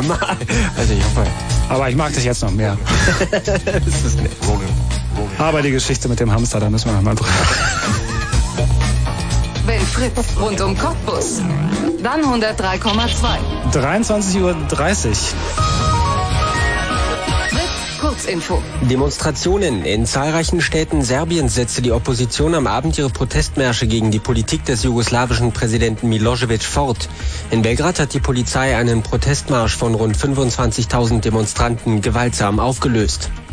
Aufschub. Die Bundesregierung hat heute ihren Beschluss vertagt, 100 deutsche Sanitätssoldaten nach Osttimor zu schicken. Zum einen ist die Truppenentsendung in der Koalition umstritten, zum anderen ist die Finanzierung noch unklar. Stellungnahme. Der SPD-Landesvorstand in Brandenburg hat sich am Abend für den Koalitionsvertrag mit der CDU ausgesprochen. Dem SPD-Sonderparteitag am 4. Oktober wurde somit die Bildung einer großen Koalition empfohlen. Konflikt. Ein Einmarsch russischer Truppen in Tschetschenien wird immer wahrscheinlicher. Nach einer Woche massiver Bom Bombenangriffe ist ein erster Gesprächsversuch der russischen Regierung mit der Führung der abtrünnigen Kaukasusrepublik gescheitert. Sport. Fußball. In der Champions League spielten am Abend Borussia Dortmund beim norwegischen Vertreter Rosenborg Trondheim 2 zu 2. Bayer Leverkusen und Dynamo Kiew trennten sich 1 zu 1. Wetter. Nachts zeitweise Regen um 12 Grad, morgen bewölkt gelegentlich Regen, Tageshöchsttemperatur 17 bis 20 Grad. Verkehr. Wir schauen immer noch alle Fußball, weil Verkehrsmeldung gibt's immer noch nicht. Das war ein Fritz Kurzinfo mit Falk Zielke. Fritz präsentiert ATA Birthday Queen 2. Die größtmögliche zweite Geburtstagsparty des räumlich kleinsten Cottbusser Live Magazins. ATA Birthday Queen 2. Mindestens 30 DJs mit Electronic Dance Music auf sechs Floors. House, Hickbeat, Drum and Bass, Techno, Hip-Hop, Chill Out. ATA Birthday Queen 2. Samstag, 2. Oktober im Glad House in Cottbus. Präsentiert von Fritz.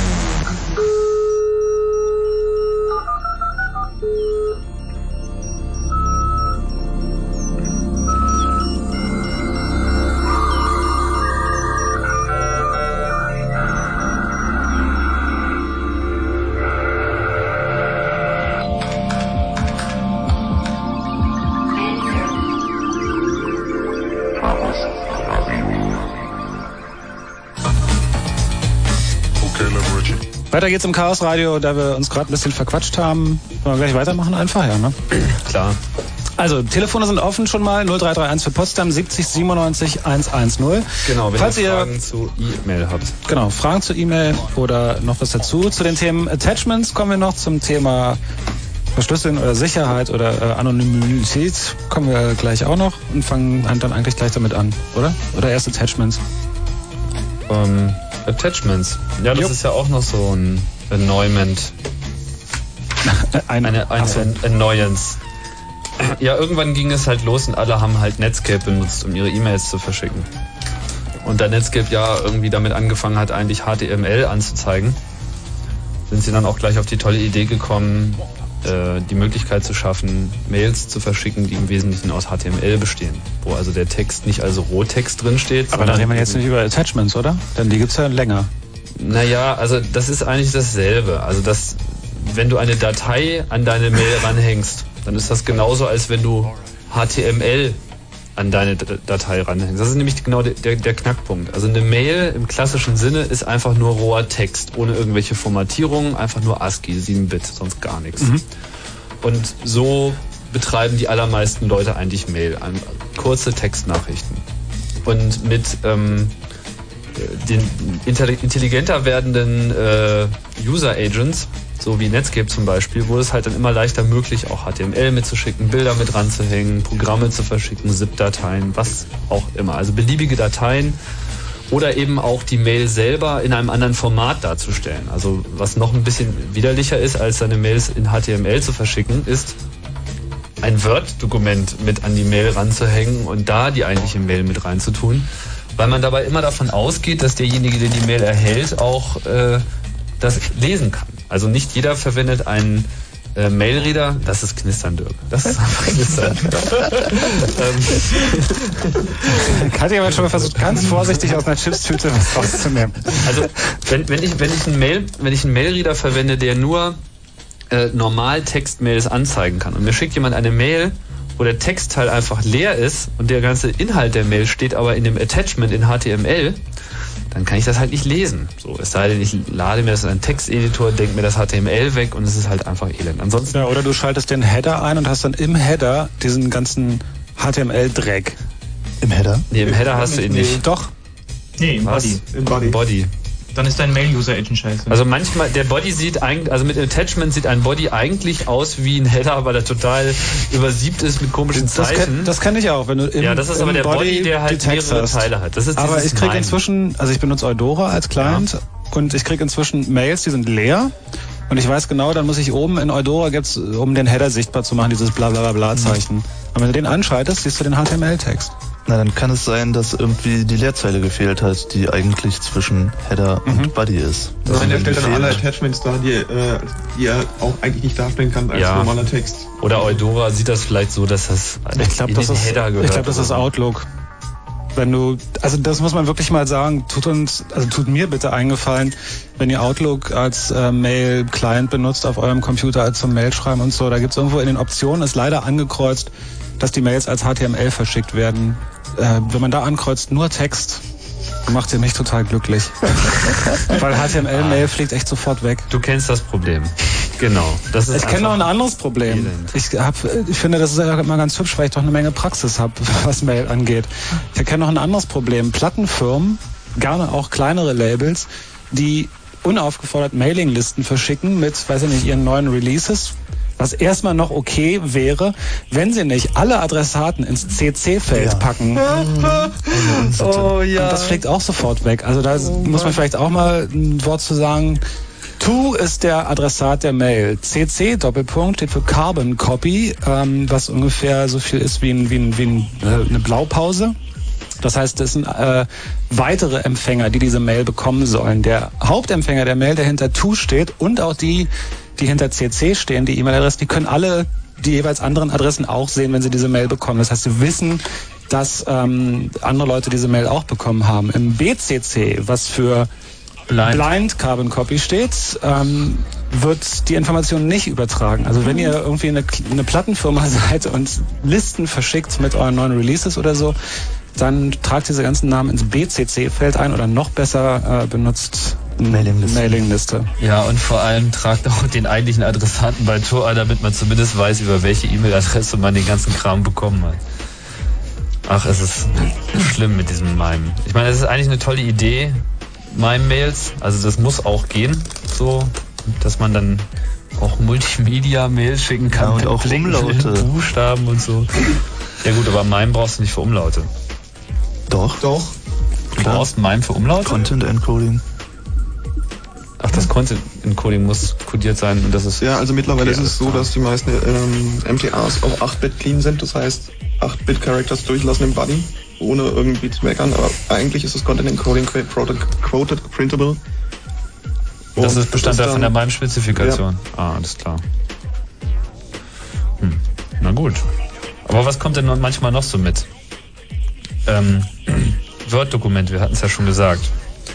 Das birgt natürlich nur noch ein besonderes Problem. Mhm, Makroviren.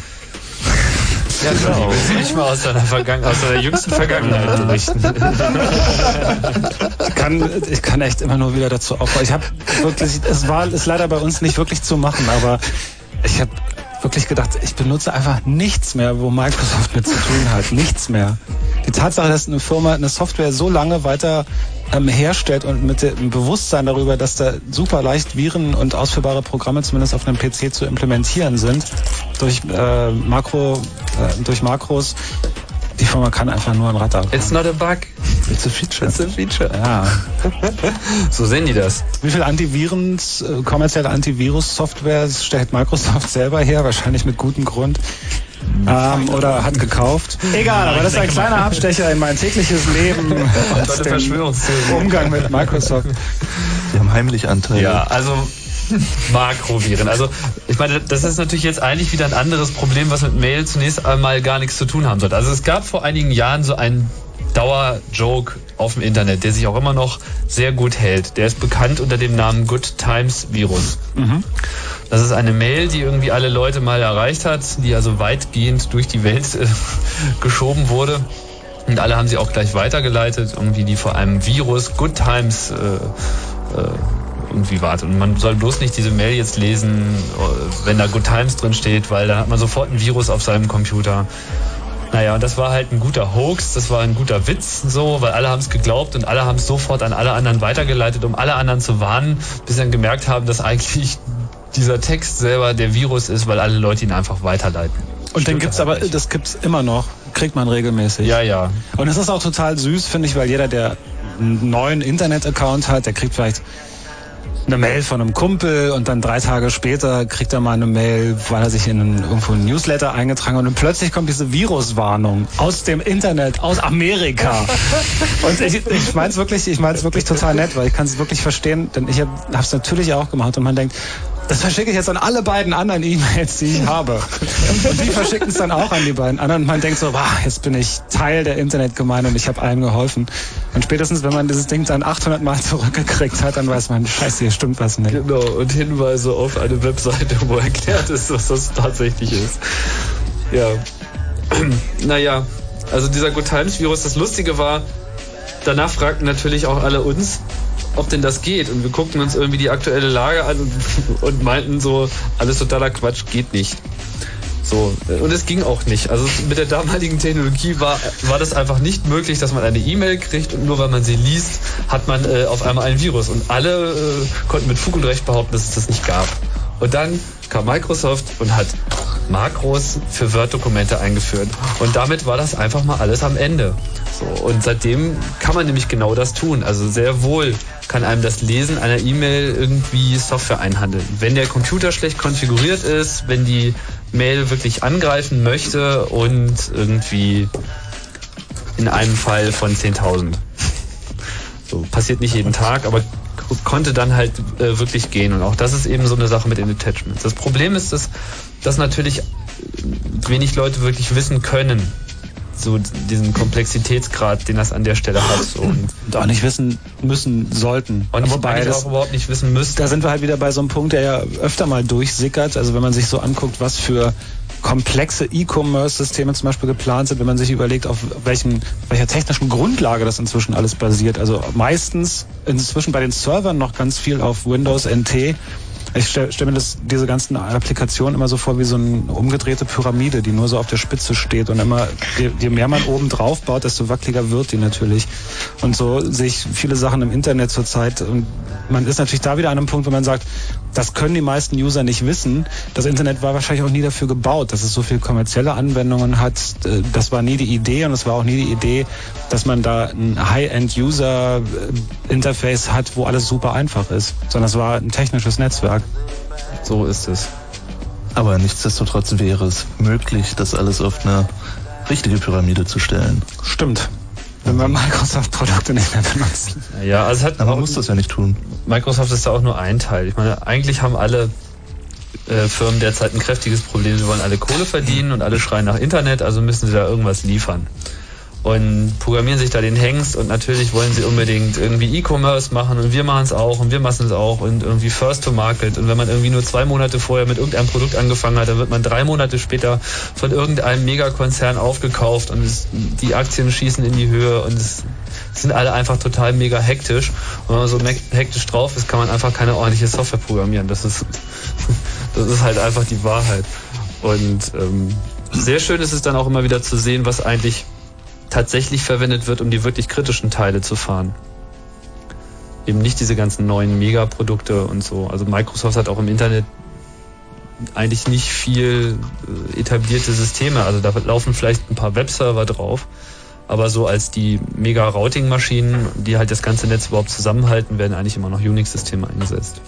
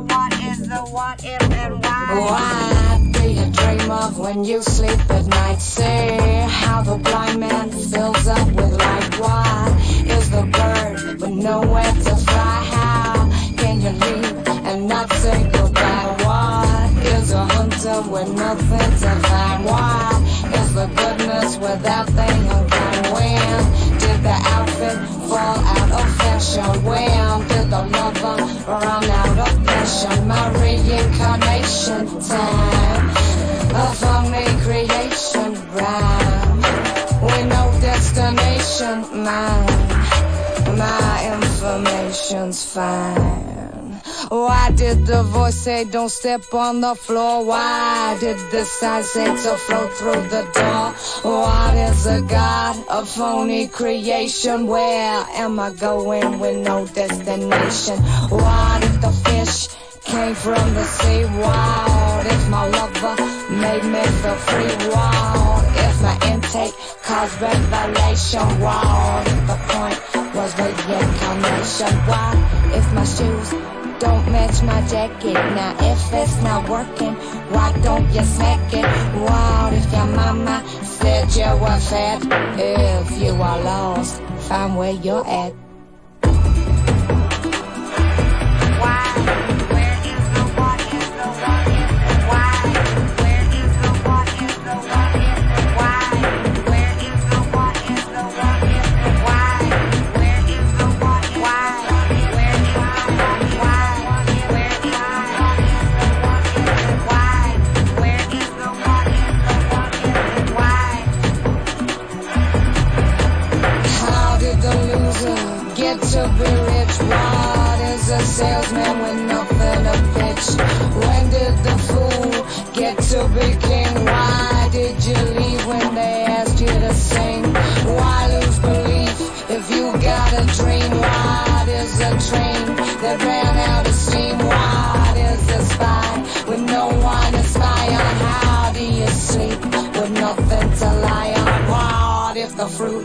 fall from the tree. What if these questions just won't let you be? Why waste your time looking for proof? What if the answer is never the truth?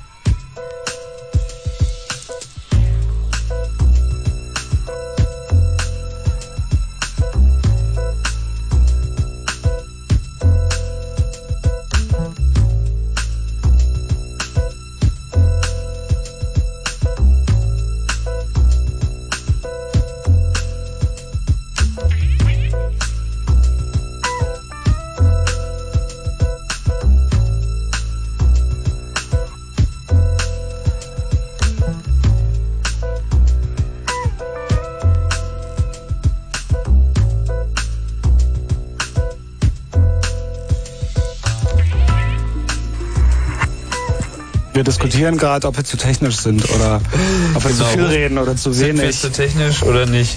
Ähm, wir hören euch nicht. Falls noch jemand euch. wach ist, könnt ihr ja mal anrufen. 0331, 0331 70 97 110. Ansonsten reden wir jetzt über. Wo waren wir bei Attachments? Mailing. Wir haben noch nicht einmal gesagt, dass Attachments Anhängsel sind, obwohl man es vielleicht verstehen könnte vom Wort her, aber dass man halt mit der Mail, mit dem reinen Text zusammen dann auch noch zum Beispiel ein Programm oder ähm, genau. eine Datei einfach anhängen kann. Ein Anhang. Genau, du hast so recht.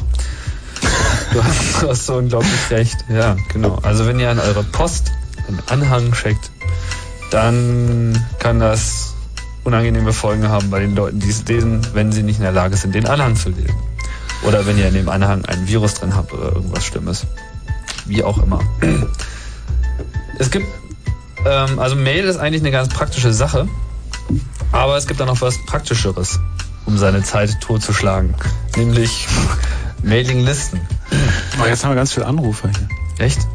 Na dann. Willst du erstmal reingehen vor den Mailinglisten? Ja, ja. Ja, ist vielleicht besser. Vielleicht fragt ja einer da. Hi, hier ist Chaos Radio, wer ist denn da? Hier ist der Stefan. Hallo Stefan. Ja, hallo. Äh, ich habe mal eine Frage. Hat Packet Radio viel zu tun mit dem Internet und so? Ob Packet Radio viel mit Internet zu tun hat? Fragst du. Genau. Habe ich deine Frage richtig verstanden? Jo. Naja, zunächst einmal ist das Packet Radio eine Technik, mit der du halt äh, über Funk Datenpakete übertragen kannst. Das kann man für viele Sachen benutzen und mittlerweile machen sie auch Internet damit. Cool. Was das? Ist, ist kostenlos so, das ist cool. Jo. Alter ähm, Vista Packet Radio Return. Hi, hier ist Chaos Radio, wer ist denn da? Hallo? Rausch. Rausch. Doch eingeschlafen. War das das? Das ist Chaos Radio, wer ist denn da? Hallo. Ja, hallo, jetzt Matthias. Hallo Matthias. Na, ich hab mal erstmal wollte ich sagen, wegen dem Freemail, Mhm. kriegt man einen Brief und keine Karte. Ah, prima geupdatet. Danke. Und halt mal eine Frage wegen dem Best of, wie die Internetadresse ist. Ja. Äh, das ist, ist, ist eine Newsgroup. Also es ist keine www-Adresse, sondern eine Newsgroup. Und die hat die Adresse alt.best.off.internet. Danke. Bitte. Gut, das war's schon Abend noch. Tschüss, dir auch. Danke. Also äh, Newsgroups. Da muss man dann News Doppelpunkt davor eingeben. Dann gibt man die, wenn Oder alles richtig konfiguriert ist. Genau, man hat den News-Server eingetragen. Ja, Genau, das haben die meisten Leute nicht. Guckt, ob ihr einen News-Server eingetragen habt in eurem Programm, zum Beispiel Netscape. Und Im Notfall einfach Provider probieren. hat einen in der Regel. News.provider. Genau. News.snafu.de oder whatever. Wo ihr gerade seid. Wo ihr gerade eben seid. Und dann könnt ihr auch News lesen. Zum Beispiel das Beste vom Internet. Oder ihr benutzt, wenn ihr Communicator benutzt, der hat einen Newsgroup-Reader, glaube ich. Ja, das ist, du kannst aber die URL trotzdem Ja, kannst du im natürlich. Navigator eingeben, der öffnet dann den Und es gibt dann so Web-based Newsreader auch. Es gibt Deja News. Es gibt Also Deja News wechselt ja permanent irgendwie sein Gesicht. Jetzt ist das schon so richtig irgendwie bef Do it before you buy steht da jetzt irgendwie drunter. Also jetzt soll man irgendwie mal ins News-System reingehen, wenn man was kaufen möchte. Also sie sind auch schamlos. Erst hatten sie irgendwie ein dickes, fettes News-Archiv und jetzt ist das Ganze irgendwie verborgen hinter einer komischen kommerziellen Oberfläche mit irgendwie willst du Scheiße kaufen, dann guck doch erstmal hier nach, was sie kostet. Also totaler Blödsinn. Naja, man kann es aber immer noch so benutzen wie früher auch. Sicher? Ja. ich tue das hin und wieder. Muss man sich da jetzt nicht immer ein Login geben lassen? Nein. nur für bestimmte Newsgroups, Tim. Ach echt? Hier ist Chaos Radio. Wer ist denn da? Hallo. Ja, mich hallo, erwischt. Theo. Theo, hallo. Ja, und zwar wollte ich mal erzählen, was mir mal passiert ist. Mhm. Und zwar war das auch bei Hotmail, worüber, worüber ihr euch ja lustig macht. Mhm. Und zwar habe ich einfach mal einer, deren E-Mail-Adresse ich mal über so einen, irgend so ähm, Spam gekriegt habe. Keine Ahnung, wie das da reinkam. Habe ich, habe ich einfach eine E-Mail zurückgeschrieben. Mhm. und habe gefragt, wer, wer diejenige oder derjenige sei. Dann kam da irgend so eine verdammte Mail zurück und dann ähm, ist auch sowas wie eine E-Mail-Freundschaft draus geworden. Und jetzt war aber das Problem, dass irgendjemand sich da auch reingehackt hat und dann ähm, geschrieben hat, du hast was mit der und was willst du, ey? Und also so völlig brutal hat der das dann auf meinen eigenen Account mir selber in Hotmail die Adresse geschickt. Aha. Und ich weiß auch, wie man diesen, dieser Hotmail-Hack ging so, dass man über JavaScript.com wurde der bekannt. Und da konnte man das dann halt ausführen. Und es war wohl ganz einfach. Also Es gab auch diverse Das- URLs, wo man das machen konnte. Ja, es- gab vor allem dann noch einen zweiten Hack, der danach kam. Ach Das so. ist der, von dem du Ja, jetzt gerade redest. Das Ah. war dann sozusagen, da haben sie es irgendwie geschafft, JavaScript zu embedden, was dann bei dir angezeigt wird, genau, und dann Stimmt, haben das irgendwie das Passwort abgefangen. Das ist dann was anderes. DNS-Files, die kann man über mydns.com auch äh, sehr leicht ändern. Ja, aber nur eigene. Nee, nicht nur eigene. Wenn man sich da ein bisschen auskennt, kann man auch andere ändern. Ja, aber nur die von Leuten, die da registriert sind. Also ich bezweifle, dass du meine DNS-Einträge ändern kannst. Na, möglich wäre das schon. Also, Nee. doch, Nein. garantiert. Aber nicht über mydns.com. Genau. Härtere Geschütze auffahren. Möglich Ja. ist das schon. Ja, Okay. das war's eigentlich. Na cool. Danke, Theo. Na, Ja, gut. Danke dir. Ja, tschüss. Tschüss. Mein Ja. DNS kommen, wir was die Kinder heutzutage so über kennen. Lustig? Nee, Also geht so. Ich gemacht. meine, webbasierte Maildienste sind eigentlich keine schlechte Idee. Ja, Nö. eigentlich Also, ist es eine sinnvolle Sache. Eigentlich ist es eine tolle Sache. Aber die Implementierung halt. die Leute machen es nicht freiwillig irgendwie, sie wollen damit Geld verdienen. Was ich auch nicht so schlimm finde, sollen sie. Also wenn jemand eine gute Idee hat und einen Service anbietet, der mir was nützt, dann lese ich da oben auch mal einen Banner von mir aus. Ich muss ja nicht ja, draufklicken. das ist okay, aber dass sie deine Adresse weitergeben, okay, das Ja, sie machen Das ja ist eine andere Geschichte. unklar, ob das passiert, aber kann man eigentlich von Wobei ausgehen. es ähm, webbasierte Mail gibt, wo speziell, speziell angegeben wird, dass sie das angeblich nicht tun. Also dass es nicht um Mailing das geht, sondern tatsächlich nur um die Werbung auf der Seite. Aber pff, ja, wie Das ist das sogenannte Privacy Statement. Ja. Ja. Also ich denke, dass man, dass man da in den nächsten Jahren sowieso überhaupt nicht mehr drum rumkommen wird, weil sich plötzlich dieses Netz finanzieren muss in irgendeiner Form und ähm, ich glaube, da wird man um Mailinglisten und um Adresssammlungen und so einfach nicht mehr drum rumkommen. Man braucht einfach mehrere E-Mail-Adressen.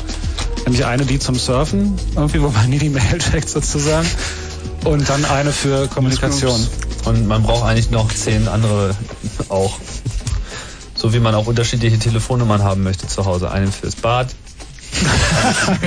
eine fürs Schlafzimmer, eine muss überall klingeln. Und eine auf Nachtschaltung. Genau. Nee, ich will eigentlich eher unterschiedliche Nummern für, für bestimmte Tageszeiten.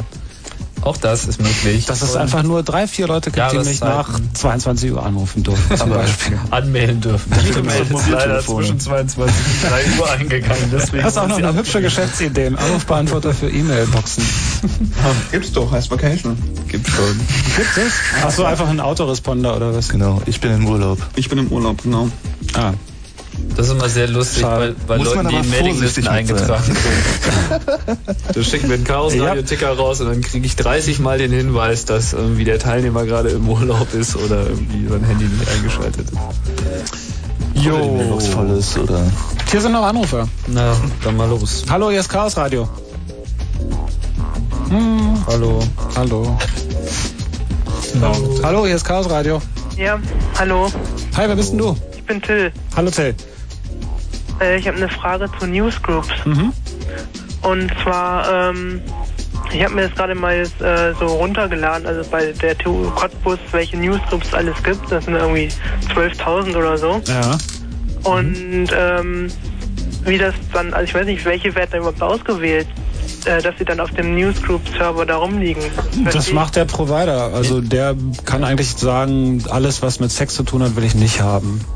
Nee, Ja, alles, was hat er jetzt hier drin nicht steht, gemacht, nicht aber haben. egal. Äh, weißt du, der sucht das einfach so aus, aus dem, also allen von allen Newsgroups, die es gibt oder so. Also Meinst du jetzt du oder, oder die Nee, Uni du- zum Beispiel? Nee, was er meint. Entschuldige, du, du meinst, äh, wonach dein Provider auswählt, welche Gruppen es überhaupt gibt. Ja, genau. Naja, also jede Newsgroup fängt irgendwann mal irgendwo an zu existieren und verteilt sich dann über alle miteinander verbundenen äh, News-Server. Und die großen Provider, die hängen eigentlich auch alle an großen News-Servern ran und ein guter Provider holt sich eigentlich auch alle Newsgroups. So, es, es mag äh, Newsgroups geben, die irgendwie nur in bestimmten Servernetzen verfügbar Die sind. nur lokal die du, wo du irgendwie einen speziellen News-Server fragen musst, um die zu bekommen. Aber das ist die Ausnahme. Also so alle Newsgroups, über die man so redet, die kriegst du eigentlich auch bei jedem Provider. So ist. Und wenn nicht, dann ist dein Provider scheiße. Naja gut, das ist halt die TU Cottbus, also. Was Also du denn? Unis- Also dieses zum Beispiel, dieses Best of Internet finde ich da zum Beispiel auch, also das gibt's da auch. Hm. Also ich glaube, bei den Unis hast du wenig Probleme. Hm. Und ich meine, dann noch- 12.000 klingt schon nach einer nach einem guten Schnitt. Ja. Ja. Ja, der hat auch ganz schön lang geladen, also. Ja, es sind doch wahrscheinlich alle drin, die dich wirklich interessieren. Ja, es gibt dann noch so eine Zusatz-Newsgroup von wegen, äh, weil ich hier so ein am Kabelmodem dranhänge. Mhm. Und die haben halt ein spezielles Ding. Aber ich glaube, da kommt man dann halt nur rein, wenn man auch ein Kabelmodem hat oder so. Und hier an dem Zusatzprovider hängt sozusagen. Ach so, sowas gibt's natürlich, klar. Was hast du, ein gibt Kabelmodem? Das heißt über, über Fernsehkabel Über oder wie? Fernsehkabel, ja. Wie schnell wirst du denn da? Also das es ist runtergebremst irgendwie per Software auf äh, zweifach ISDN. Aber ich habe, also in der Testphase hat 10 Megabit gemacht. Okay. Welcher, wer bietet denn das an? Das ist, äh, nennt sich Incarnet, also das ist irgendwie AVC, Antennenvertrieb Cottbus, die den Anschluss machen. Äh, ich weiß nicht, ob dir was Großes hilft. Es gibt's halt nur im Wohnheim. Und, ach so. Ach so, die Wohnheime sind damit angebunden. Naja. Und Das geht dann direkt aber zur Uni. Also die Uni ist sozusagen der Provider. Ja, es ist etwas kompliziert. Das Mail läuft irgendwie zum Teil anders. Das ist also super kompliziert mit irgendwelchen Proxys noch dazwischen. Für HTTP, aber für anderen Kram nicht. Wo man sich dann irgendwie am Anfang mal einloggen muss. Mhm. Das ist praktisch so, wenn ich einen Rechner anstelle, dann bin ich immer automatisch im Internet. Also dran. Hast, hast du mal einen Traceroute gemacht? Nee, ich Weißt du, weiß was nicht. das ist? Nee. Ja, so mal nach einem Traceroute-Programm. Damit kannst du irgendwie, dann machst du irgendwie Traceroute nach, was weiß ich, www. Äh, apple.com und dann siehst du, wo deine Pakete langgehen und äh, dann siehst du halt auch, wo deine Pakete zuerst landen, ob die durch die TU Cottbus durchmarschieren oder sonst irgendwo. Mhm, Aber das letzten Endes auch nicht so wichtig. Es Nee. funktioniert, ist prima. Ja, ja, es funktioniert. Also es hat etwas gedauert, aber jetzt äh, läuft der ganze Kram. Und dann jeder Raum hat irgendwie 128 Kilobit oder das ganze Wohnheim? Äh, nee, es ist so, dass man sich das Modem mieten muss. Warum sind die runtergedrosselt? das ist hängt am Tarif. Also ich muss jetzt 30 Mark im Monat dafür abdrücken, Mhm. dass ich das Modem kriege und halt diesen Zugang mit 128 Kilobit. Das ist cool. Günstig. Wenn du 30 jetzt Mark eben- Standleitung ist cool. Ja, das Na, braucht man Moment. überall. Und die anderen Leute, ich so. glaub, für 50 Mark kriegt man 2 Megabit und für, Was? für 80 äh, äh, Was muss man oder so tun? Der, der man Traffic ist Was für äh, Studiengänge gibt's? Und der Traffic ist, un, ist kostenfrei. Was? Zahlst du noch was dazu für Nee, die nee. übertragenen Daten? Nee, gar nichts. Also es war am Anfang im Gespräch, dass wir Mengenbegrenzung cool. machen, aber es ist nichts. Fragt man sich natürlich, warum es nicht kostenlos ist. Wenn ihr jetzt nach der Sendung zwei Autos sehr schnell nach Cottbus fahren seht, dann sitzt in dem einen der Chaos Computer Club. Nee, das ist gut zu wissen. Ich meine, das, das ist echt, das braucht man einfach überall. Also das ist irgendwie das, was man haben will. Aber man ist jetzt irgendwie einen Schritt weiter. In Berlin gibt es demnächst einen Provider, der irgendwie Telefongespräche in seinem Netz kostenlos vermittelt. Mhm. Also so Flatrate-mäßig, ja. Genau. Das ist aber Weil- erstmal nur Telefon und dann muss man mal gucken, welche Internetprovider da noch hinterherkommen. und So. Mhm. mhm. Naja, das Problem habe ich zum Glück nicht mehr. Das ist wohl wahr, ja. Na cool. Ist deine Frage denn beantwortet worden? Ja, die ist beantwortet. Na, das ist doch super. Till, wir äh, blicken mit Neid zu dir hinauf und sagen Tschüss. Okay, Tschüss. Tschüss. 50 Meg. 50 Mark, 2 Megabit. oh, ich heule. Dann kosten die 10 Megabit wahrscheinlich 100 Mark. Oh, ich Die brauche ich gar nicht. Na, mal sehen. Also ich kann mich an CDs erinnern, wo Star Wars drauf stand. Ich meine, da wäre ich schon ganz praktisch gewesen. What is the, where is the Matrix.com? Zum Beispiel. ähm, hier ist Chaos Radio, hallo. Hallo, hier ist Robert. Hallo Robert. Übrigens, die 100, äh, nee, die 10 Megabit kosten in Cottbus 70 Mark. Ah, Allerdings hat die gesamte, allerdings hat die gesamte Uni, würde ich sagen, nur 4 bis 8 Megabit. Weißt du, wo die dranhängen? Dem, was das für ein Provider ist? Die Uni selber, also, die ist sehr schlecht angebunden, glaube ich. Ja, die ist also, über DFN. Also ich meine, ist man dann an die Uni angebunden mit diesem System? Ja, äh, an der Uni und an Cottbus selber ist aber auch nicht so direkt am DFN, sondern geht noch irgendwie auf Frankfurt oder sonst was, habe ich mal gehört. Ah, ist mal Also Auskenner. Auskenner bin ich nicht, ich habe das sel selber leider nicht. Ja, oder nicht? Ja, ja. Hast du eine Frage? Ähm, ja, naja, mich hat das Thema Newsgroups ein bisschen weiter interessiert. Ähm, wie haltet ihr denn das, ähm, ob das, ähm, wie das im Moment so technisch gelöst ist, für die Zukunft so weiterläuft? So gerade Sachen wie Spam in Newsgroups und ähm, dass die Artikel nicht gerade immer zum Thema gehören, ob das irgendwie technisch noch weiterentwickelt werden müsste, dass das irgendwie ähm, anders läuft. Ich glaube, technisch ist das, äh, ist das Quatsch. Ich glaube, da, da wird eher wieder, es gibt ja auch moderierte Newsgroups. Mhm. Ich denke, das wird eher auf so einer ähm, Proforma-Registrierung oder so. auf Also ich meine, gegen Spam lässt sich mit irgendwie News Authentication und so, lässt sich schon noch ein bisschen was drehen. So, also man kann auch News-Server so betreiben, dass man sich da einloggen muss. Das werden sicherlich in Zukunft mehr Provider so benutzen.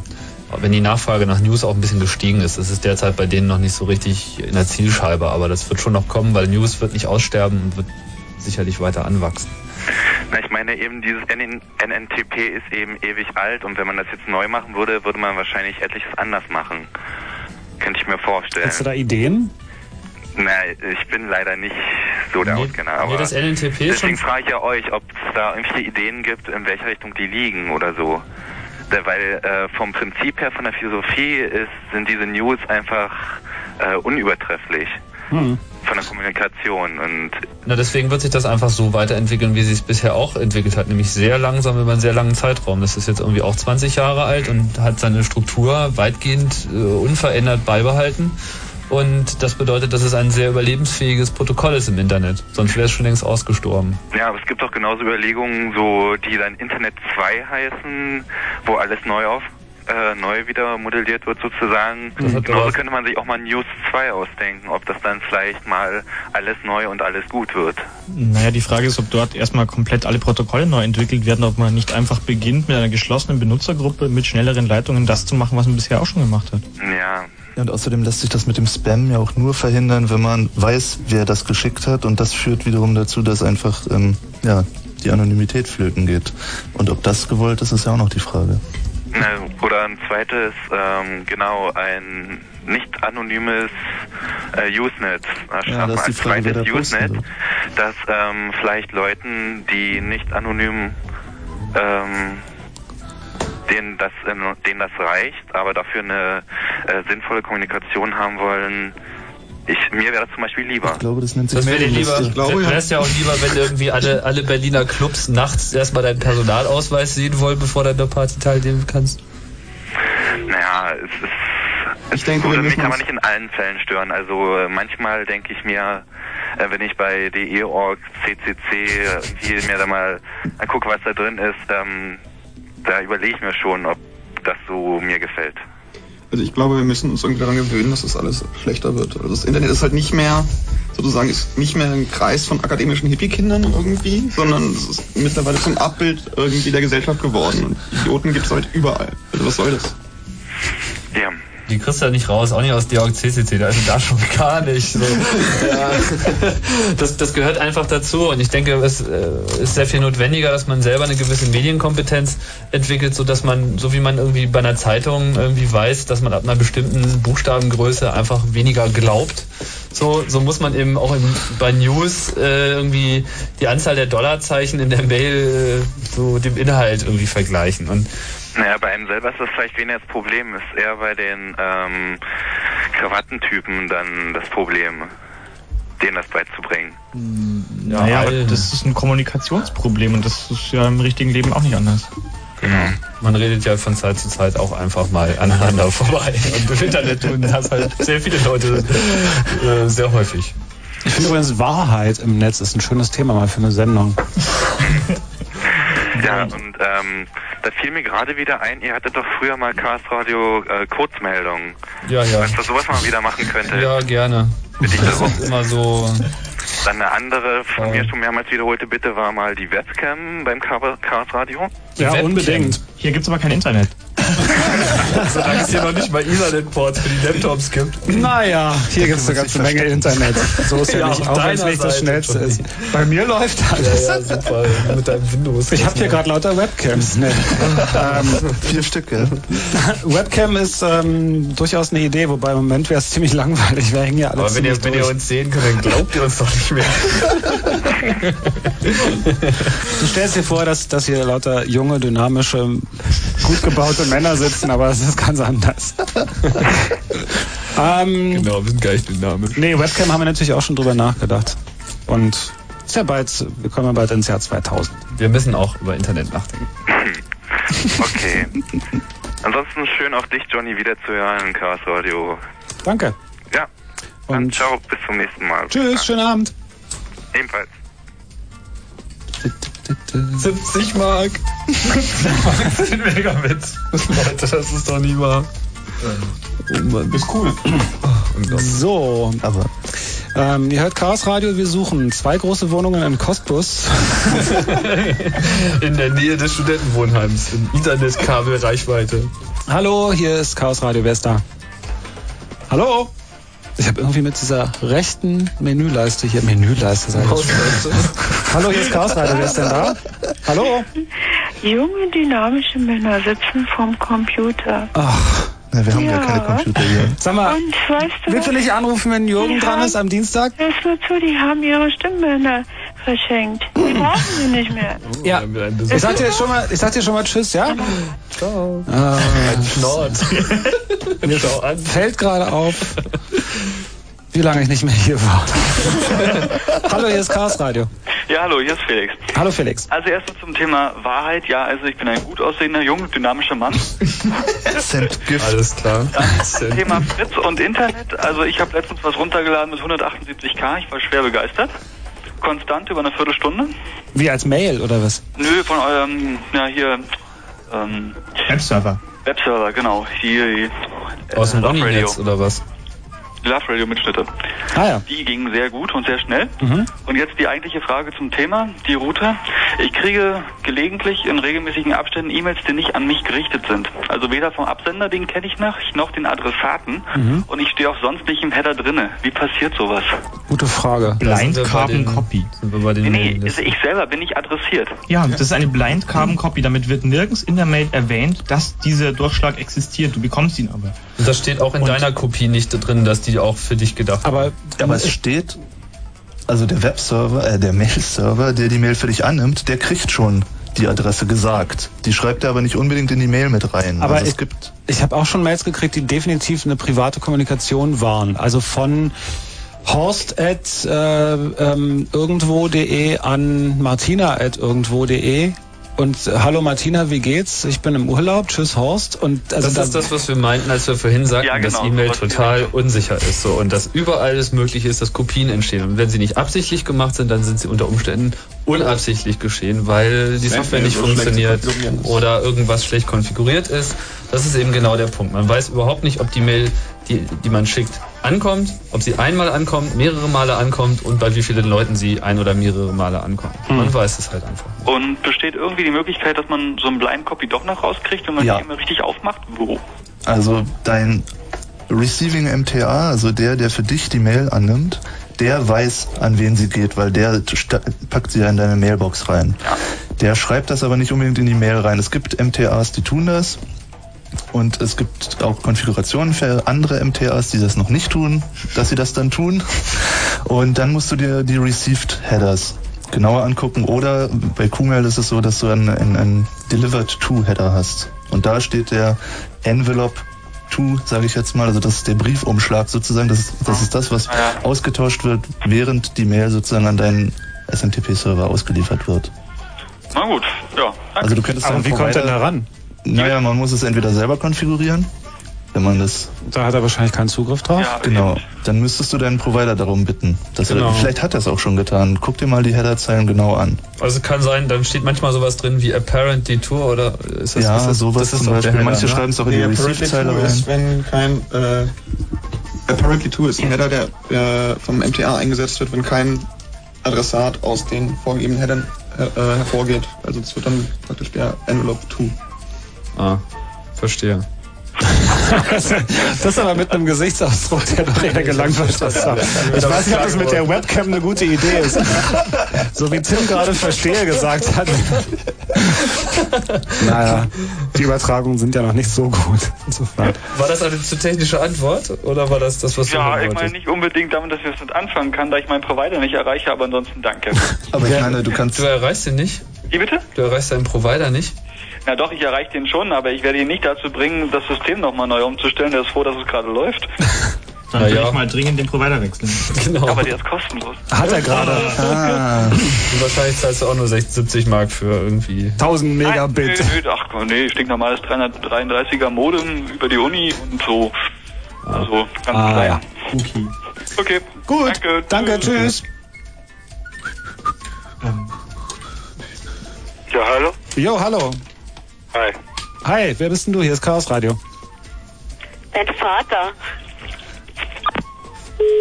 Hm. Ja, es kann aus ganz bestimmten Gründen definitiv nicht sein. Telefonanrufe kommen nicht unbedingt immer da an, wo sie ankommen sollten. Nee. Vielleicht rufen wir als einmal. Ach, da war wieder mein Vater dran. Das wäre erstaunlich, wenn er da dran wäre. Es wäre sehr, sehr spannend, mit ihm zu reden jetzt. Hallo, hier ist Chaos Radio. Der wollte auch nicht mit uns reden. Ah, siehst du, es ist nach zwölf. Die Was ist Bekloppten dann? sind aufgewacht. Hallo, hier ist Chaos Radio. Wer ist denn da? Ja, hallo, hier ist der Stefan. Hallo, Stefan.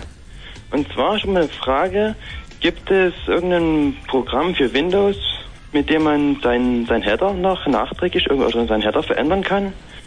Weil ich habe jetzt ähm, eine E-Mail von meinem Bruder bekommen und der hat dort in seinem Header sein, was ich, PGP-Key und sowas reingeschrieben. Ähm, dass man das äh, auch, auch, auch in Windows irgendwie noch ändern kann? Naja, das kommt mal drauf an. Du kannst natürlich lokal einen MTA aufsetzen, also ein Programm, was als MTA fungiert oder einen MTA. Dann müsstest du deinen Mail-User-Agent dazu konfigurieren, über den Localhost auszusenden und dann ist es natürlich in deiner Macht, die einfach mal zu verändern. Oder du kannst auch Headerzeilen hinzufügen. Die gängigen Mailer bieten Möglichkeiten, Headerzeilen hinzuzufügen. Und da hat er wahrscheinlich seinen Fingerprint wohl eher hinzugefügt. Nicht seinen Key, oder? Ja, er hat irgendwie mh, so ein so ein X. X-Fingerprint. Ja, genau. Genau. X-PGB, sowas. Was für einen äh, Client verwendest du denn? Ähm, zurzeit ich mail ich über ähm, Netscape. Ja, Ford Agent habe ich auch, also wechselt sich. Mal so, mal so, weiß ich nicht. Also bei Netscape, Bei Netscape geht das, ja. Ja? Ich denke, ja. Bei Netscape geht es. Kann man neue Header hinzufügen oder du was? kannst die- kann man bestimmt hinzufügen. Du kannst Ja, die hinzufügen kannst Delivery schon einfach verzögern. Das heißt, du kannst sagen, er soll die Mail nicht sofort ausschicken, sondern erst später. Das ist in dem Fall nützlich, wenn du offline bist, aber das gibt dir auch die Möglichkeit, die von Netscape auf die Platte geschriebenen Files nachträglich zu verändern. Aber komfortabel ist das nicht. Ja, Was, was, möchtest du denn Netscape machen? Du möchtest auch gerne so einen Fingerprint in deinem Header haben. Sehe ich Ja. das richtig? Na, da musst du einfach mal äh, bei Netscape, ich weiß nicht, ob man da zusätzliche Header eintragen Nicht, kann bei Netscape. nicht, du musst, kann man nicht. die Delivery verzögern, bis sie auf Platte schreibt und dann kannst du das File editieren. Ist halt. Also Eudora kann das auf jeden Fall. Also Eudora. Eudora, Eudora kann das ist so ein ist noch so relativ oldschool dafür, dass es ein GUI-Programm ist. Also das ist äh, so der, der Mailer, der glaube ich noch ein bisschen am nächsten dran ist an, an der reinen rohen Internet-Mail, der noch nicht so viel bunt drumherum macht. Ah, na gut, den habe ich noch nicht Den gehört. gibt's auch irgendwie in einer Light-Version für irgendwie kostenlos. Aha. Ja, es ist Qualcomm ist die Adresse. Also Genau, Qual. Qual. Das geht auch www.eudora.com. Ja, stimmt, das Eudora geht auch, ne? Guter, guter Client, finde ich. Okay, geholfen? Ich gucke gerade hier in Netscape ein bisschen rum, aber ich glaube nicht, dass man da den Header editieren kann. Ähm, noch was anderes. Diese, diese äh, Message-ID.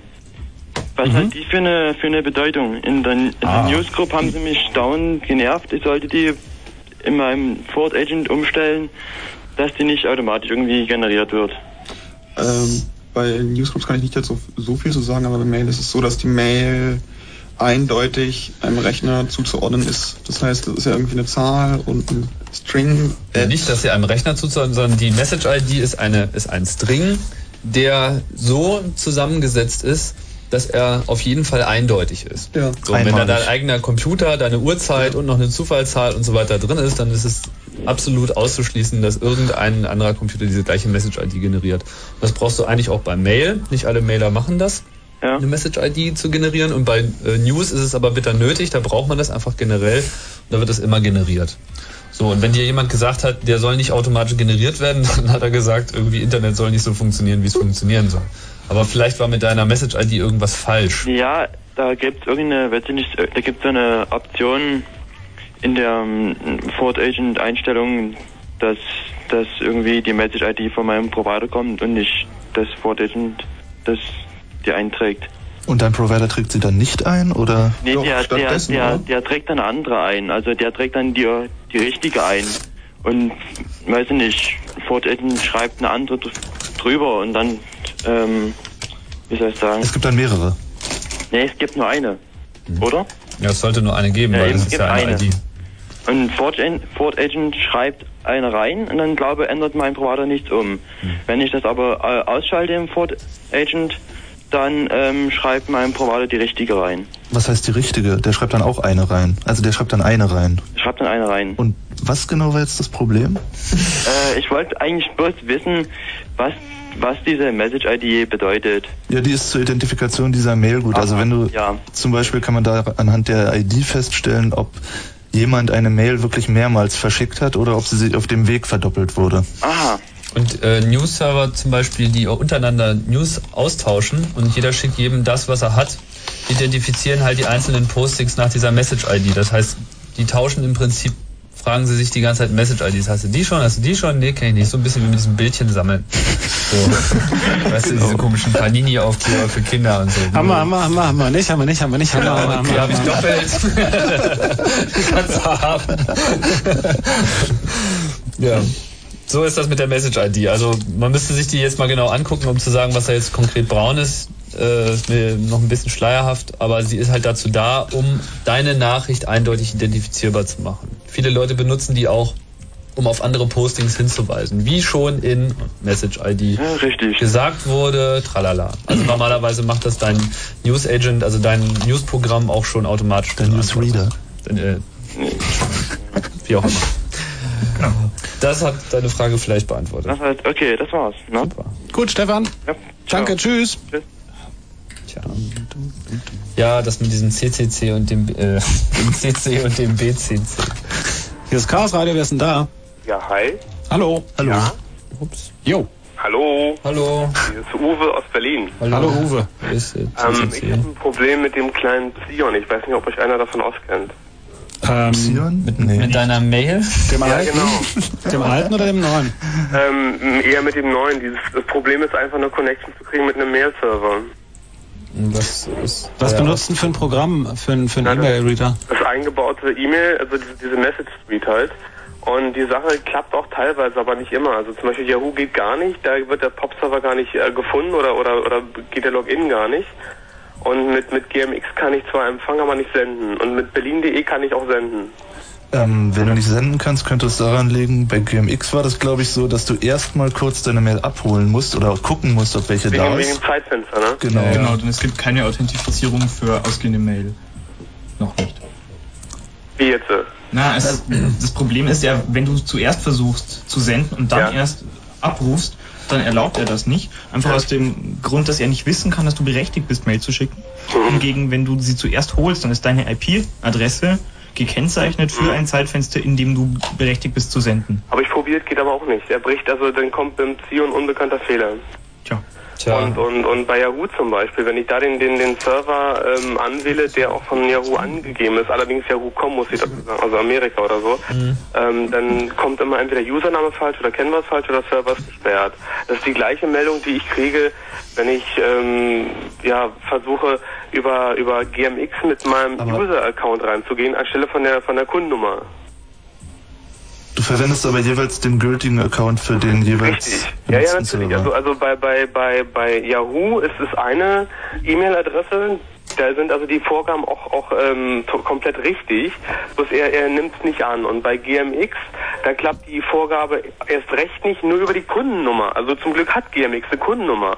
Mit dem, mit dem Name at äh, gmx.de komme ich auch nicht rein. Nur über die Kundennummer zum Beispiel. Also muss da irgendwie ein Problem mit dieser blöden Software von dem Zion sein. Tja, hast du mal GMX gemacht? Also, Ähm, GMX, selber fragen. ver ver GMX verweist dann wieder auf, auf, ähm, auf das Handynetz, also in dem Fall auf E+, und E+, gibt an, dass es gibt einen, einen Server, der da wohl heißt äh, mail.de.uu.net, über den würde es auch gehen, aber da klappt es genauso wenig. Also niemand weiß irgendwo auch ansatzweise eine Hilfe im Grunde genommen. Du hast ein Psion an deinem E-Plus-Handy? Wie meinst du das jetzt? Ja, über das S25. Ah. Und darüber Ja, machst du Infrarot. Internet? Über Infrarot? Ja, ja. Cool. Und, ähm, oh je, das ist aber nicht schnell. Naja gut, 9.6 Handy geht ja, geht, geht ja eh nicht schneller über, über Handy zurzeit. Noch aber nicht. fürs, fürs, ja ist klar, aber fürs E-Mail reicht's doch erstmal. Ja, ja, natürlich. Und, und, aber wie gesagt, die Connections aufzubauen, Yahoo geht überhaupt nicht. Da bricht er jedes Mal ab, von wegen Kennwort oder Username sei falsch. Und bei GMX kann ich empfangen. Ich habe es auch probiert über dieses Zeitfenster, aber selbst da kommt unbekannter Fehler. Das einzige, wo geht, ist berlin.de. Da kann ich rigoros senden und empfangen. Das berlin.de ist so nett, die geben dir gleich den vollen Vor- und Zunamen als E-Mail-Adresse anstatt, anstatt von Alias halt. Ja. Also ich meine, wenn es mit berlin.de geht, dann kannst du davon ausgehen, dass deine Software funktioniert. Und dass die Probleme, die du bei den anderen Providern hast, einfach mit der Konfiguration zu tun haben. Also musst du dir die denn fünfmal angucken. Kann das mit irgendwelchen Portadressen zusammenhängen? Portadressen. Naja, es ist doch immer 110 für Pop. Richtig. Und, und 25 für den anderen oder wen? Genau. Kannst du den noch einstellen, oder? Ja, ja. Aha, naja, den würde ich mal nicht ändern. Richtig. Und was ist dieses Mimik-Coding? Hat das was zu sagen? Das hat mit dem Versenden erstmal nichts zu tun. Nee. Das, das sind diese Login ist das irrelevant. Ich habe nochmal einen Hinweis bekommen, dass zum Beispiel einige einige E-Mail-Programme nicht dieses Ad-Zeichen erlauben bei, bei diesem Einloggen, aber einige Server, dass ihm dieses Ad-Zeichen haben wollen. das das Ad-Zeichen kann schon sein. Ein E-Mail-Programm, was beim Echtzeichen anfängt zu kosten, ist kein E-Mail-Programm. Man kann nichts ausschließen, ich meine. Nein, man kann nicht ausschließen. Also Programme können definitiv... Äh, Nee, als Pass, äh, als Ja. Login, meinte er. als Login können Als Login in die als Mailbox, genau. Passwort. Mhm. Nee, als nee, nee, nee, als nee, nicht als Passwort, sondern als, als, als, als, als Username. Dass Ja, brauchst einen Username haben wollen, xy at yahoo, aber andererseits, dass das, dass das Ad-Zeichen keine... Ja, hast du denn als, als Login-Namen deinen sowieso at äh, yahoo.com eingegeben? Ähm, eigentlich nicht, weil so wird von mir nicht verlangt. Wenn ich jetzt online per Internet in äh, mich in Yahoo einlogge, da gebe ich ja nur ein XY und mein Passwort. Da gebe ich ja nicht mein echtes meinen echten Namen ein. Und, und genauso habe ich auch, als ich dieses, dieses äh, E-Mail-Forwarding eingerichtet habe über den POP-Server, ähm, habe ich auch die ganzen Daten bekommen, gebe einen deinen Username, deine User-ID und einfach nur das Passwort ohne irgendwie at yahoo.com oder so ähnlich. Also ich soll es nicht machen. Aber andererseits GMX zum Beispiel will es so haben. Die wollen mit at .com, also at äh, sowieso haben. Naja, offensichtlich machen das alle unterschiedlich und wir benutzen das nicht und deshalb kennen wir uns damit auch nicht so Gut, gut dann aus. mal eine letzte Frage in der in dem Zusammenhang. Kennt einer von euch oder einen Tipp für einen Berliner Provider, wo man kostenlos Internet nutzen kann? Kostenlos Internet nutzen? Nein. Ja, aber wir sagen es nicht. Nein, ich meine wirklich wie Internet ohne ohne irgendwelche Gebühren. Jetzt nicht jetzt so so so. Ähm, Nein, nur mit Telefongebühren, wo die Internetgebühren drin sind, da gibt's ja wirklich Anzeigen bis zum Abwinken von den Genau. ganzen Telefongesellschaften. Also es es gibt keinen kostenlosen Internetprovider. Das mal vorweg. Mhm. Sie kosten alle Geld und mehr oder weniger das gleiche und manche kosten zu viel und die anderen kosten auch zu viel. Mhm. So, und andere Provider gibt's derzeit noch nicht und äh, man, muss, man muss mal gucken. ja, GermanyNet wäre ja eine Alternative in der Form. Nee. Weil du zahlst immer Telefon. Ja, das ist ja in Ordnung. Telefon zahle ich ja gerne, aber es geht um diesen Ja, aber monatlichen Telefon ist Beitrag. doch viel mehr als dieser monatliche Beitrag. Du telefonierst doch irgendwie 100 Mark und hast... Aber nicht für eine E-Mail-Adresse, um jetzt E-Mails in, in, in, in, jetzt doch. Und dafür brauche ich keinen keinen Internet-Account. Naja, das ist vielleicht wahr. Naja gut, ich meine, wenn die die paar Mark noch so viel ausmachen. Na, Ich weiß darum jetzt nicht, darum wo ja erstmal noch. von- Ich meine, ich sehe nicht ein, jetzt mit einem Internet-Account von 8 oder 9 Mark äh, einzurichten, nur für E-Mails auszutauschen im Grunde genommen halt. Ne? Tja. Dann können wir dir wohl nicht weiterhelfen. Ja. Noch eine Frage an Johnny. Ähm, Mhm. Hat er noch seinen Palm? Äh, ja. Äh, welcher ist denn noch? Der Palm, Palm, Palm Professional oder schon neuer? Ich habe einen Fünfer. Den Fünfer mittlerweile. Mhm. Alles klar. Aber ich habe noch keine Mail darüber abgerufen, aber mit dem Dreier immer und das ging wunderbar. Also hat er schon vorher schon auch einen anderen Palm mal gehabt. Genau. Und den hast du bei mir gekauft. Ich habe, glaube ich, jeden. Ach, der hat bei dir gekauft. ja. Super. Ich glaube, ich habe inzwischen jeden Handheld der Welt gehabt. Handheld, also auch ein CE? Nee, um Gottes Willen, nee, die fasse ich nicht an. Besser so. Also die fasse ich zwar an, aber die sind, sind mir echt zu langsam. Nee, ist okay. Ach so. Obwohl der Cassiopeia, der neue, ist ganz in Ordnung. Den wollte ich mir mal angucken, ja, wegen MP3-Möglichkeiten. Wie war dein Name nochmal? ja, Wie war dein Name nochmal? ähm, pseudonymmäßig Rembrandt. Okay, Rembrandt. Dann sage ich schon mal Tschüss. Tschüss. Bis bald. Ähm, ach, Windows CE. Die stürzen schon im Kaufhaus immer ab, wenn man die anfasst. Das ist echt toll. Ach, gucke ich mir doch mal an. Sind das wahrscheinlich Crash. Knirre. Der Computer ist abgestürzt. Content? Content? Ei, Content. Oh ja, Gleich Content. gibt's Wir Content. können ja auch mal wieder was erzählen. Nee, Fritz Kurzinfo den- gibt's jetzt Content. Ah, der dritte Versuch hier zum Lachen zu bringen. Bis gleich. Wir hören uns.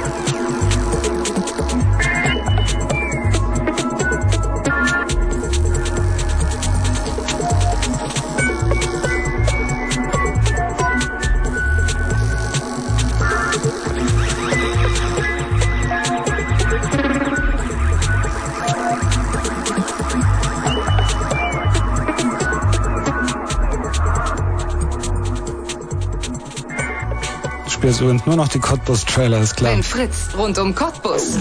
Dann 103,2. 0 Uhr 31. Fritz Kurzinfo. Konfrontation. Zum ersten Mal seit Beginn der Demonstrationen in Belgrad ist es am Abend zu Zusammenstößen mit der Polizei gekommen. Mit Wasserwerfern und Schlagstöcken wurden rund 25.000 Demonstranten an einem Protestmarsch zum Wohnhaus des jugoslawischen Präsidenten Milosevic gehindert. Aufschub. Die Bundesregierung hat heute ihren Beschluss vertagt, 100 deutsche Sanitätssoldaten nach Osttimor zu schicken. Zum einen ist die Truppenentsendung in der Koalition umstritten, zum anderen ist die Finanzierung noch unklar. Stellungnahmen. Die Landesvorstände von SPD und CDU in Brandenburg haben am Abend den Koalitionsvertrag gebilligt. Sie empfahlen den Parteigremien, dem, Partei, dem Papier zuzustimmen. Die bislang allein regierenden Sozialdemokraten stellen künftig fünf der Regierungspartner vier Minister. Der CDU-Landesvorsitzende Schönbohm teilte mit, dass er Innenminister wird. Konflikt. Ein Einmarsch russischer Truppen in Tschetschenien wird immer wahrscheinlicher. Nach einer Woche massiver Bombenangriffe auf Tschetschenien ist ein erster Gesprächsversuch der russischen Regierung mit der Führung der abtrünnigen Kaukasusrepublik gescheitert. Sport. In der Fußball Champions League spielten am Abend Borussia Dortmund beim norwegischen Vertreter Rosenborg Trondheim 2 zu 2. Bayer Leverkusen und Dynamo Kiew trennten sich 1 zu 1. Wetter. Nachts zeitweise Regen um 12 Grad, am Tag bewölkt, gelegentlich Regen, Tageshöchsttemperaturen 17 bis 20 Grad. Verkehr. Obwohl Fußball jetzt vorbei ist, endgültig gibt es immer noch keine Verkehrsmeldung. Naja, die mussten ja nicht nach Hause fahren. Ja, eben. Äh, Fritz Kurzinfo mit Falk Zielke. So Kinder, ihr wisst ja, historische Ereignisse werfen immer ihre Schatten voraus. Ihr wisst aber auch, ich werfe zurück 7. und 8. Oktober, 50 Jahre DDR. Schrecklich, schrecklich, schrecklich. Überall werden FDR-Partys stattfinden, dass man sich nur so ekeln möchte. Was kann man dagegen tun? Man kann in die Volksbühne gehen. Da findet nämlich ein Videoschnipsel-Spezialvortrag statt. Eine Indien-Party eigentlich. Unter der Überschrift Schlager am Ende des Ganges werden mit Indien und der DDR zwei dritte Weltländer im Schlagervergleich getestet. Zusammen mit einem indischen Freund, Riyad Vadir, machen wir dann einen prima Videoschnipselvortrag und danach gigantische Party. Ein großartiger Bollywood-Film läuft im Großen Haus, im grünen Salon, New Asian Cool, Tanzerei im roten Salon, indisches Essen und sonst was. 7. 8. Oktober ab 21 Uhr in der Volksbühne am Rosa-Luxemburg-Platz. Also ich bin da. Was? Hallo. Guten Tag. Äh, halbe Stunde Chaos Radio noch. Ich ähm, werde euch gleich erzählen, worüber wir reden. Und ihr könnt auch weiter anrufen. Zwei Leute liegen hier noch auf den Leitungen und viele rufen an. 0331 für Potsdam 70 97 110. Das Chaos Radio dreht sich heute um die Themen E-Mail und Newsgroups.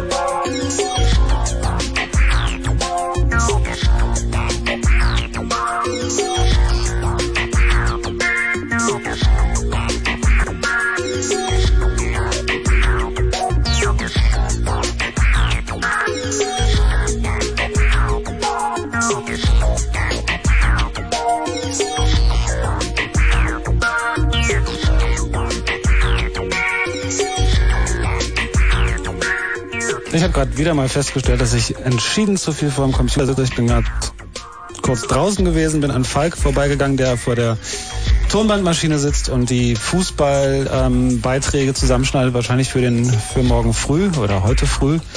Und da wurde von Sörensen geredet und ich musste sofort an einen Videocodec denken und nicht etwa an irgendwelche Sportler.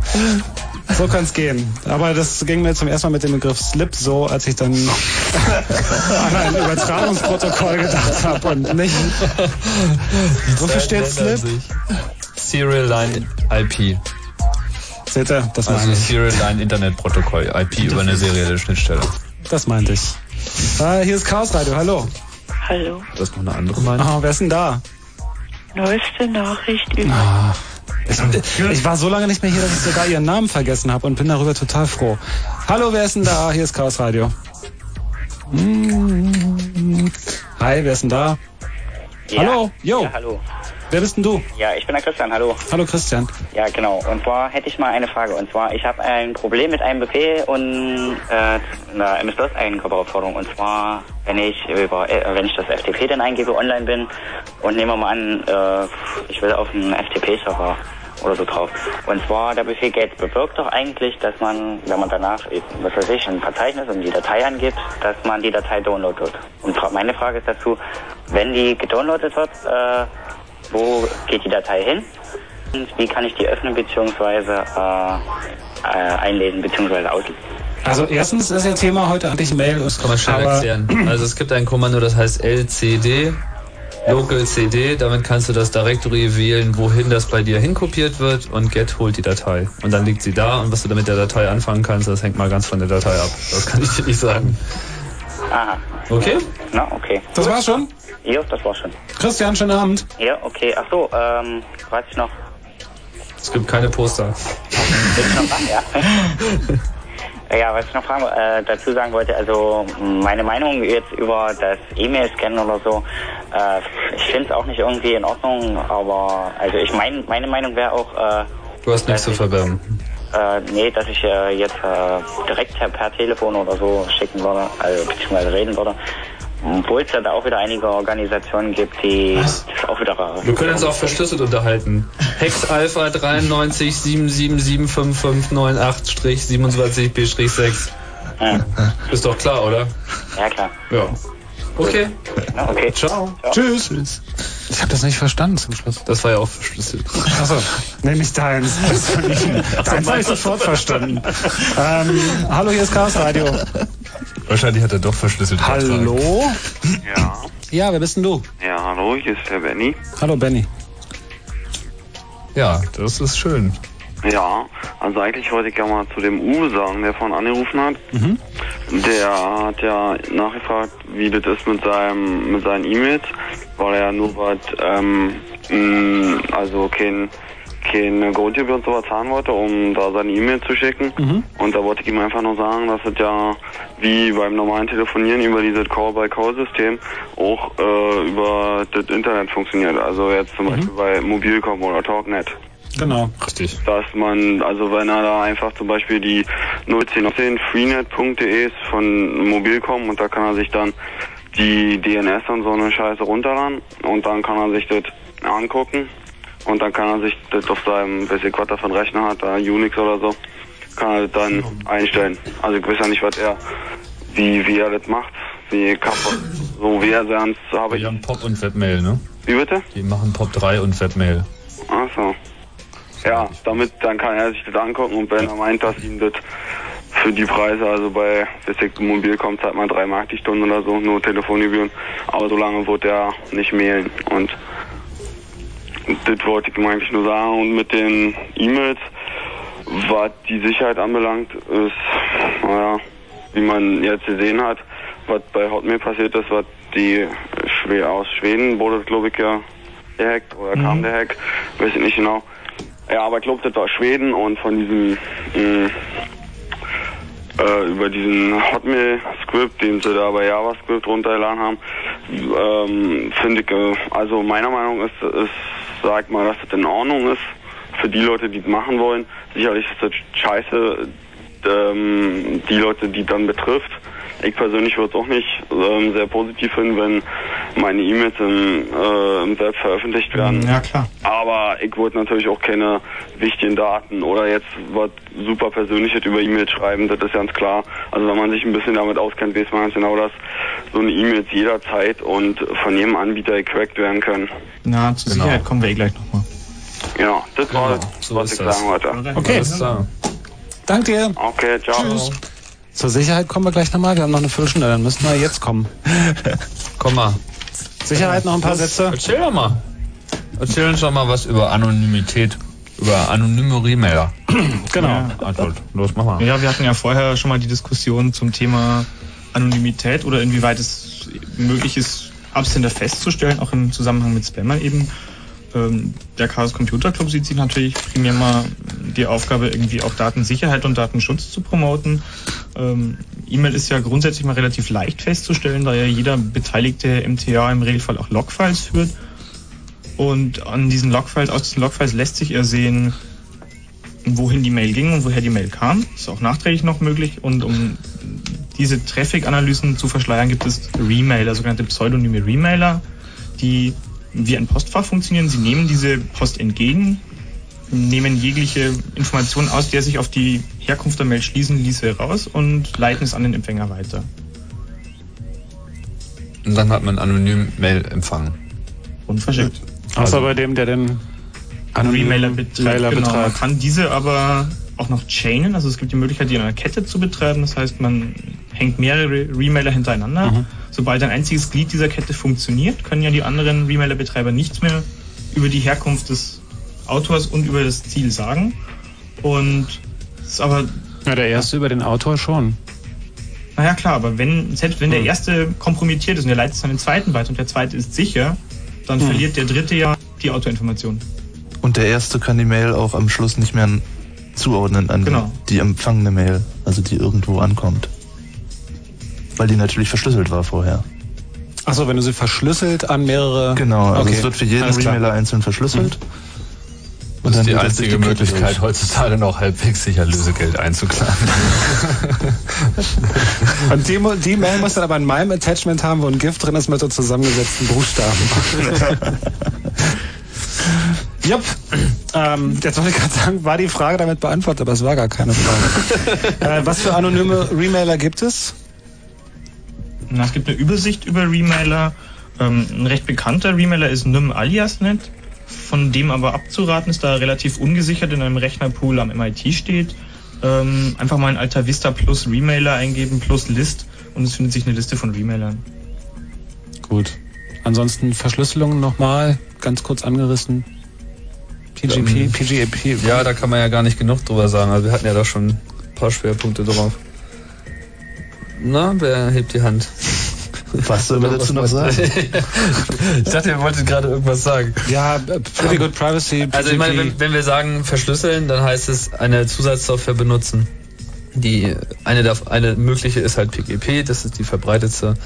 Äh, viele Leute benutzen heute PGP und da ist auch viel Gutes dran, dass man das benutzt. Das bedeutet, wenn man eine Mail schickt, dass man eben den Text nicht im Klartext schickt, so wie man ihn eingetippt hat, sondern dass man ihn vorher verschlüsselt. Dann wird halt nur irgendwie ein Haufen Müll übertragen, den jemand, der sich das einfach so anguckt, einfach nicht lesen kann. Also er kann ihn natürlich lesen, aber er weiß nicht, was die eigentliche Nachricht darin ist. Und ähm, die Gegenseite, die, derjenige, der es empfängt, kann es deshalb lesen, weil du einen Schlüssel verschlüsselt hast und genauso funktioniert das in die andere Richtung. PGP kann man ähm, runterladen, zum Beispiel bei pgpi.com. Dann gibt es das Ganze als Freeware für verschiedene Betriebssysteme, Windows, Macintosh. Und das bedient sich auch alles ganz brauchbar und äh, arbeitet so mit den normalen Mail-Programmen zusammen. Das heißt, man kann es einfach installieren und benutzen. Es gibt da noch kleine Probleme mit den Umlauten. Ja. Und es gibt jetzt auch eine komplett freie Implementierung, nämlich GNU Privacy Guard, äh, die außerhalb der USA entwickelt wurde und keinerlei patentierte Algorithmen enthält. Allerdings im Moment bloß sicher auf Unix. Wo ist denn der eigentlich? GNU PG.org oder? www.gnupg.org, ja. GNU PG.org.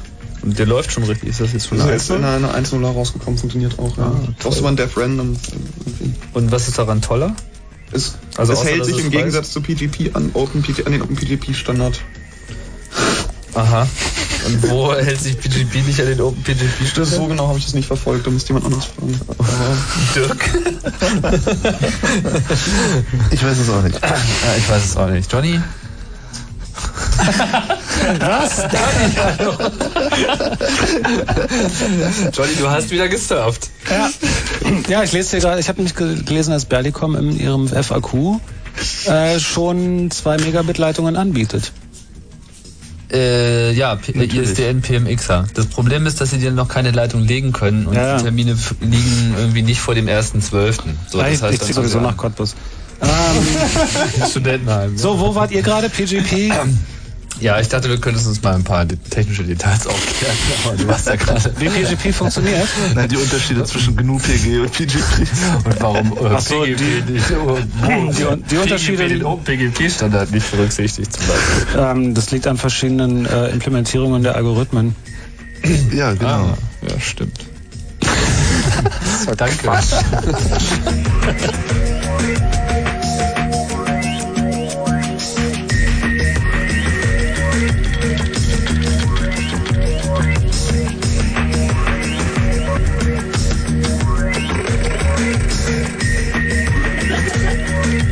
So, wir telefonieren jetzt noch sieben Minuten, dann verabschieden wir uns, machen noch ein bisschen Musik, dann gibt es mit dem Night, Night Flight mit Martin Petersdorf. Da müssen wir so einen Jingle produzieren für unsere Telefonnummer hier. Ja. Wir? Aber gibt's die nicht schon? 0331. Den gesungenen. Finde ich gut, den können wir dann vielleicht nachts auch auf verschiedenen Ach so, Fernsehsendern so laufen ruf lassen. dich an, Jingle, ja? Ruf uns an! Den mag ich am meisten. Hallo! Hallo, hier ist Marianne. Ach Mann, Marianne, siehst du, jetzt fällt mir der Name auf. wieder ein. Kein Zweifel, das war der einzig denkbare Name. Hallo! Wir sollten das Lied Hier von ist Marianne Chaos Radio. einführen. Hallo, hier ist Chaos Radio, jo. Hallo. Hallo? Ja, du bist dran. Ja, eben war nochmal Marianne dran. Ja, genau. Ja, äh, hi. Äh, Ich bin immer froh, dass ihr Marianne auch kennt, sonst klingt es immer so, als ob ich hier der super unfreundliche Sack alle Leute einfach abwürge. Ich kenne ihn nicht. Marianne auch, aber, aber nicht zu diesem Thema. Nee. Ihr sucht doch eine Wohnung in Cottbus. Ja, hast du eine? ihr braucht nicht nach Cottbus ziehen. Also ich habe einen kostenlosen Internetzugang. Und zwar hat mich die Telekom irgendwann mal vergessen. Das ist Ah, mehreren Leuten passiert. das und ist das meine, Fra meine Frage, die da jetzt hinauszielt, ich habe meinen Telefonanschluss gekündigt, nachdem ich einen Internetzugang Mhm. hatte und ich keine Rechnung mehr. Und seit dem 1. April gehen ja die, die Internetgebühren nicht mehr über die Telefongebühr, sondern separat. Also wir haben kein Konto von dir. Ja, ähm, Kann sein, dass sie dir den Service irgendwann abstellen. haben sie aber nicht gemacht bisher. Also dann. ich habe Hast jetzt du- seit, seit, seit März oder seit April keine Rechnung bekommen von der Telekom. Das heißt gar und, nichts. Und welche Möglichkeiten haben die denn überhaupt äh, hier das zu überprüfen oder überprüfen die jeden einzelnen Zugangs? Ich habe jetzt eine Zugangskennung von einer anderen Nummer also benutzt ja, und habe mich hier seit einem halben Jahr wieder eingeloggt und ja und surfe so schön lang hin und warte irgendwann mal auf die viele tausend Mark Rechnung. Ja, das könnte durchaus passieren, dass sie kommt. Also es gibt immer wieder so Fälle, wo die Telekom irgendwie auch mal ein halbes Jahr, äh, naja, aber dann haben die eigentlich ein Problem. Da muss man bloß erstmal gegen vorgehen. Hast du denn äh, eine Kündigung von der Telekom? Nee, ich habe ja den Internetzugang nicht gekündigt, ich habe nur den Telefonanschluss gekündigt. Aber ja, über den Telefonanschluss hast du eine Kündigung. Ja. Aber du benutzt schon noch, also du benutzt jetzt noch deinen T-Online-Account. Ich benutze immer noch die Zugangskennung, ja. Und Tja. trau mich, ich traue mich gar nicht mehr bei T-Online irgendwie mich einzuloggen und zum Beispiel Mitbenutzer. Deswegen äh, habe ich gerade scherzhaft gesagt, ich kann ja glaube ich 99 Mitbenutzer äh, anmelden und würde euch gerne mal meine äh, Zugangskennung geben. Aber ähm, ich weiß es nicht. Also ich muss vielleicht noch eine Weile länger warten. Äh, wenn nach einem Jahr immer noch keine Rechnung gekommen ist, dann rufe ich nochmal an. Okay. Ja, nein, äh, wie, wie sehen die Chancen da aus? Irgendwo muss es im Computer ja bei der Telekom gespeichert sein. Ja. Ja, sonst würde es nämlich nicht funktionieren. Ähm, wie überprüfen die das? Na, die haben da so Programme. Ja, Logfiles und richtig. die Also die machen das nicht sie von rein. Hand. Naja, Ja. das wissen wir Wenn das nicht. Programm bis jetzt versagt hat, warum soll es dann plötzlich funktionieren? Weil es sein kann, dass es nicht ein Programm war, was versagt hat, sondern ein Beamter und Beamter fangen manchmal an wieder zu funktionieren im Gegensatz zu Programm. Ja, das stimmt. Ja. Da Das muss dann einer drüber Problem. gehen über die Logfiles und Und, und, und ist es jetzt, sag ich mal, äh, wird das Risiko größer, wenn ich jetzt noch bei, mit der äh, Telekom Online-Geschäfte mache? Also sprich, Also wir können hier keine umfassende Beratung über die Begehung von Straftaten geben, weil das eigentlich gar nicht so unser Ding ist. Also Nein, ich meine, du musst ja äh, auf jeden Fall mal im Klaren sein, dass das so in dieser Kategorie Leistungserschleichung und so weiter einzubuchen ist. Von daher Betrug, alles etwas, ja, oder vielleicht sogar das oder Na, eben ich auch habe ja, beides. ich hab ja von nichts gewusst. Ja, wir ja auch nicht. Ich meine, das hört ja auch keiner zu. Und deine Nummer steht hier nicht auf dem Display, was ins Internet ich aber die übertragen nächste wird. Radiosendung zum Thema Spracherkennung, Spracherkennung mal anhören. Naja, also wie gesagt, also ich warte ja da auf die große Rechnung irgendwann mal. Und äh, nach zwei Jahren ist es wohl verjährt, aber naja. Na gut. Umziehen nach Cottbus. Ja. Alles klar. Bin ja umgezogen. Gut, ich wünsche euch noch einen schönen Abend. Ja, Glück noch. Alles klar. Danke, ciao. tschüss. Ja, und viel Glück, muss man ja dazu sagen. Super. Schlittenfall mit 300 Schaffen wir noch einen? Ja, ne? Na los. Hallo, hier ist Chaos Radio. Ja, hallo, ich bin von Majestät, der Stefan. Hallo, Ich Stefan. habe noch mal eine Frage zu den Newsgroups. Ähm, was, was fällt dem Provider ein, Newsgroups zu filtern? Habt ihr mal das, das Recht auf freie Meinungsäußerung und Informationen? Naja, Ja, aber es die kommt ein Nazis und die Kinderpornografie, du weißt doch. Außerdem wählst du ja ähm, wählst du ja deinen Provider aus. Insofern da kann man sich ja vorher erkundigen, was der anbietet. Und das, Ja, das geht klar. ja gar nicht um, um, um äh, Einschränkung der freien Meinungsäußerung, sondern es gibt Provider, die sagen einfach, pass auf, ich brauche hier, weiß ich nicht, ich brauche hier auf meinem System, das richtet sich an Anfänger, ich brauche keine Unix-Diskussionsgruppen oder so. Ist jetzt ein scheiß Beispiel, mir fehlt gerade Naja, nichts Besseres also die ein. Microsoft Newsgroups zum Beispiel haben nicht unbedingt alle. So, äh, also bei Snafo kriegst du die auch. So, das ist halt irgendwie Microsoft Punkt und dann irgendwie sie haben ein Problem mit unserem Programm. Und äh, nicht alle haben diese Newsgroups von kommerziellen Anbietern, aber ich denke, das wird in Zukunft auch alles überall verfügbar sein. Oder zum Beispiel lokale Newsgroups, also oder ja, weiß ich nicht, es gibt einfach ein, Ist da irgendein, irgendein ähm, Du kannst auch andere News-Server wählen. ja genau, wenn die das ein Newsserver, der äh, alle Gruppen drauf Na, es gibt, gibt so ein einen paar Server in Uni- den USA, der bietet angeblich sämtliche Gruppen. Die sind auch irgendwie redundant auf mehreren Servern vorhanden. Und wenn du eine Kreditkarte hast, kannst du einfach hingehen und dir einen Account kaufen. Ah, da brauchst du ein, geht mit, nur mit. Ja, es äh, gibt auch ein paar deutsche Unis, die haben offene News-Server. Äh, Ich Nicht glaube, mehr Uni. Hohenheim. Nicht mehr. Nicht mehr? Auch nicht? Ja, dann weiß ich jetzt gerade keinen auswendig. aber die Web Ja, du kannst, du kannst in Alta Vista mal suchen nach Free Web, äh, Free News Servers. Oder versuch's bei Deja.com. Also es gibt, es gibt welche. Also es gibt, äh, du findest relativ schnell über Alta Vista Seiten, wo Listen mit Ja. gültigen äh, freien News-Servern Mit sind. veralteten Listen, mit nicht mehr gültigen. Ja, kann ich dir alles nicht garantieren, aber ich hatte da schon Erfolg. Okay. Jo, Stefan, Ja, okay. erstmal viel Spaß dabei. Ja, gut, das versuche ich mal einen freien zu finden. Okay, Viel Glück. tschüss. Gerade, gerade hier online filtert ja wie blöd alles raus. Ja, Okay. tschüss. Bis dann. Das war's schon im Chaos Radio. Ähm, in drei Minuten gibt's den Night Flight mit Martin Petersdorf.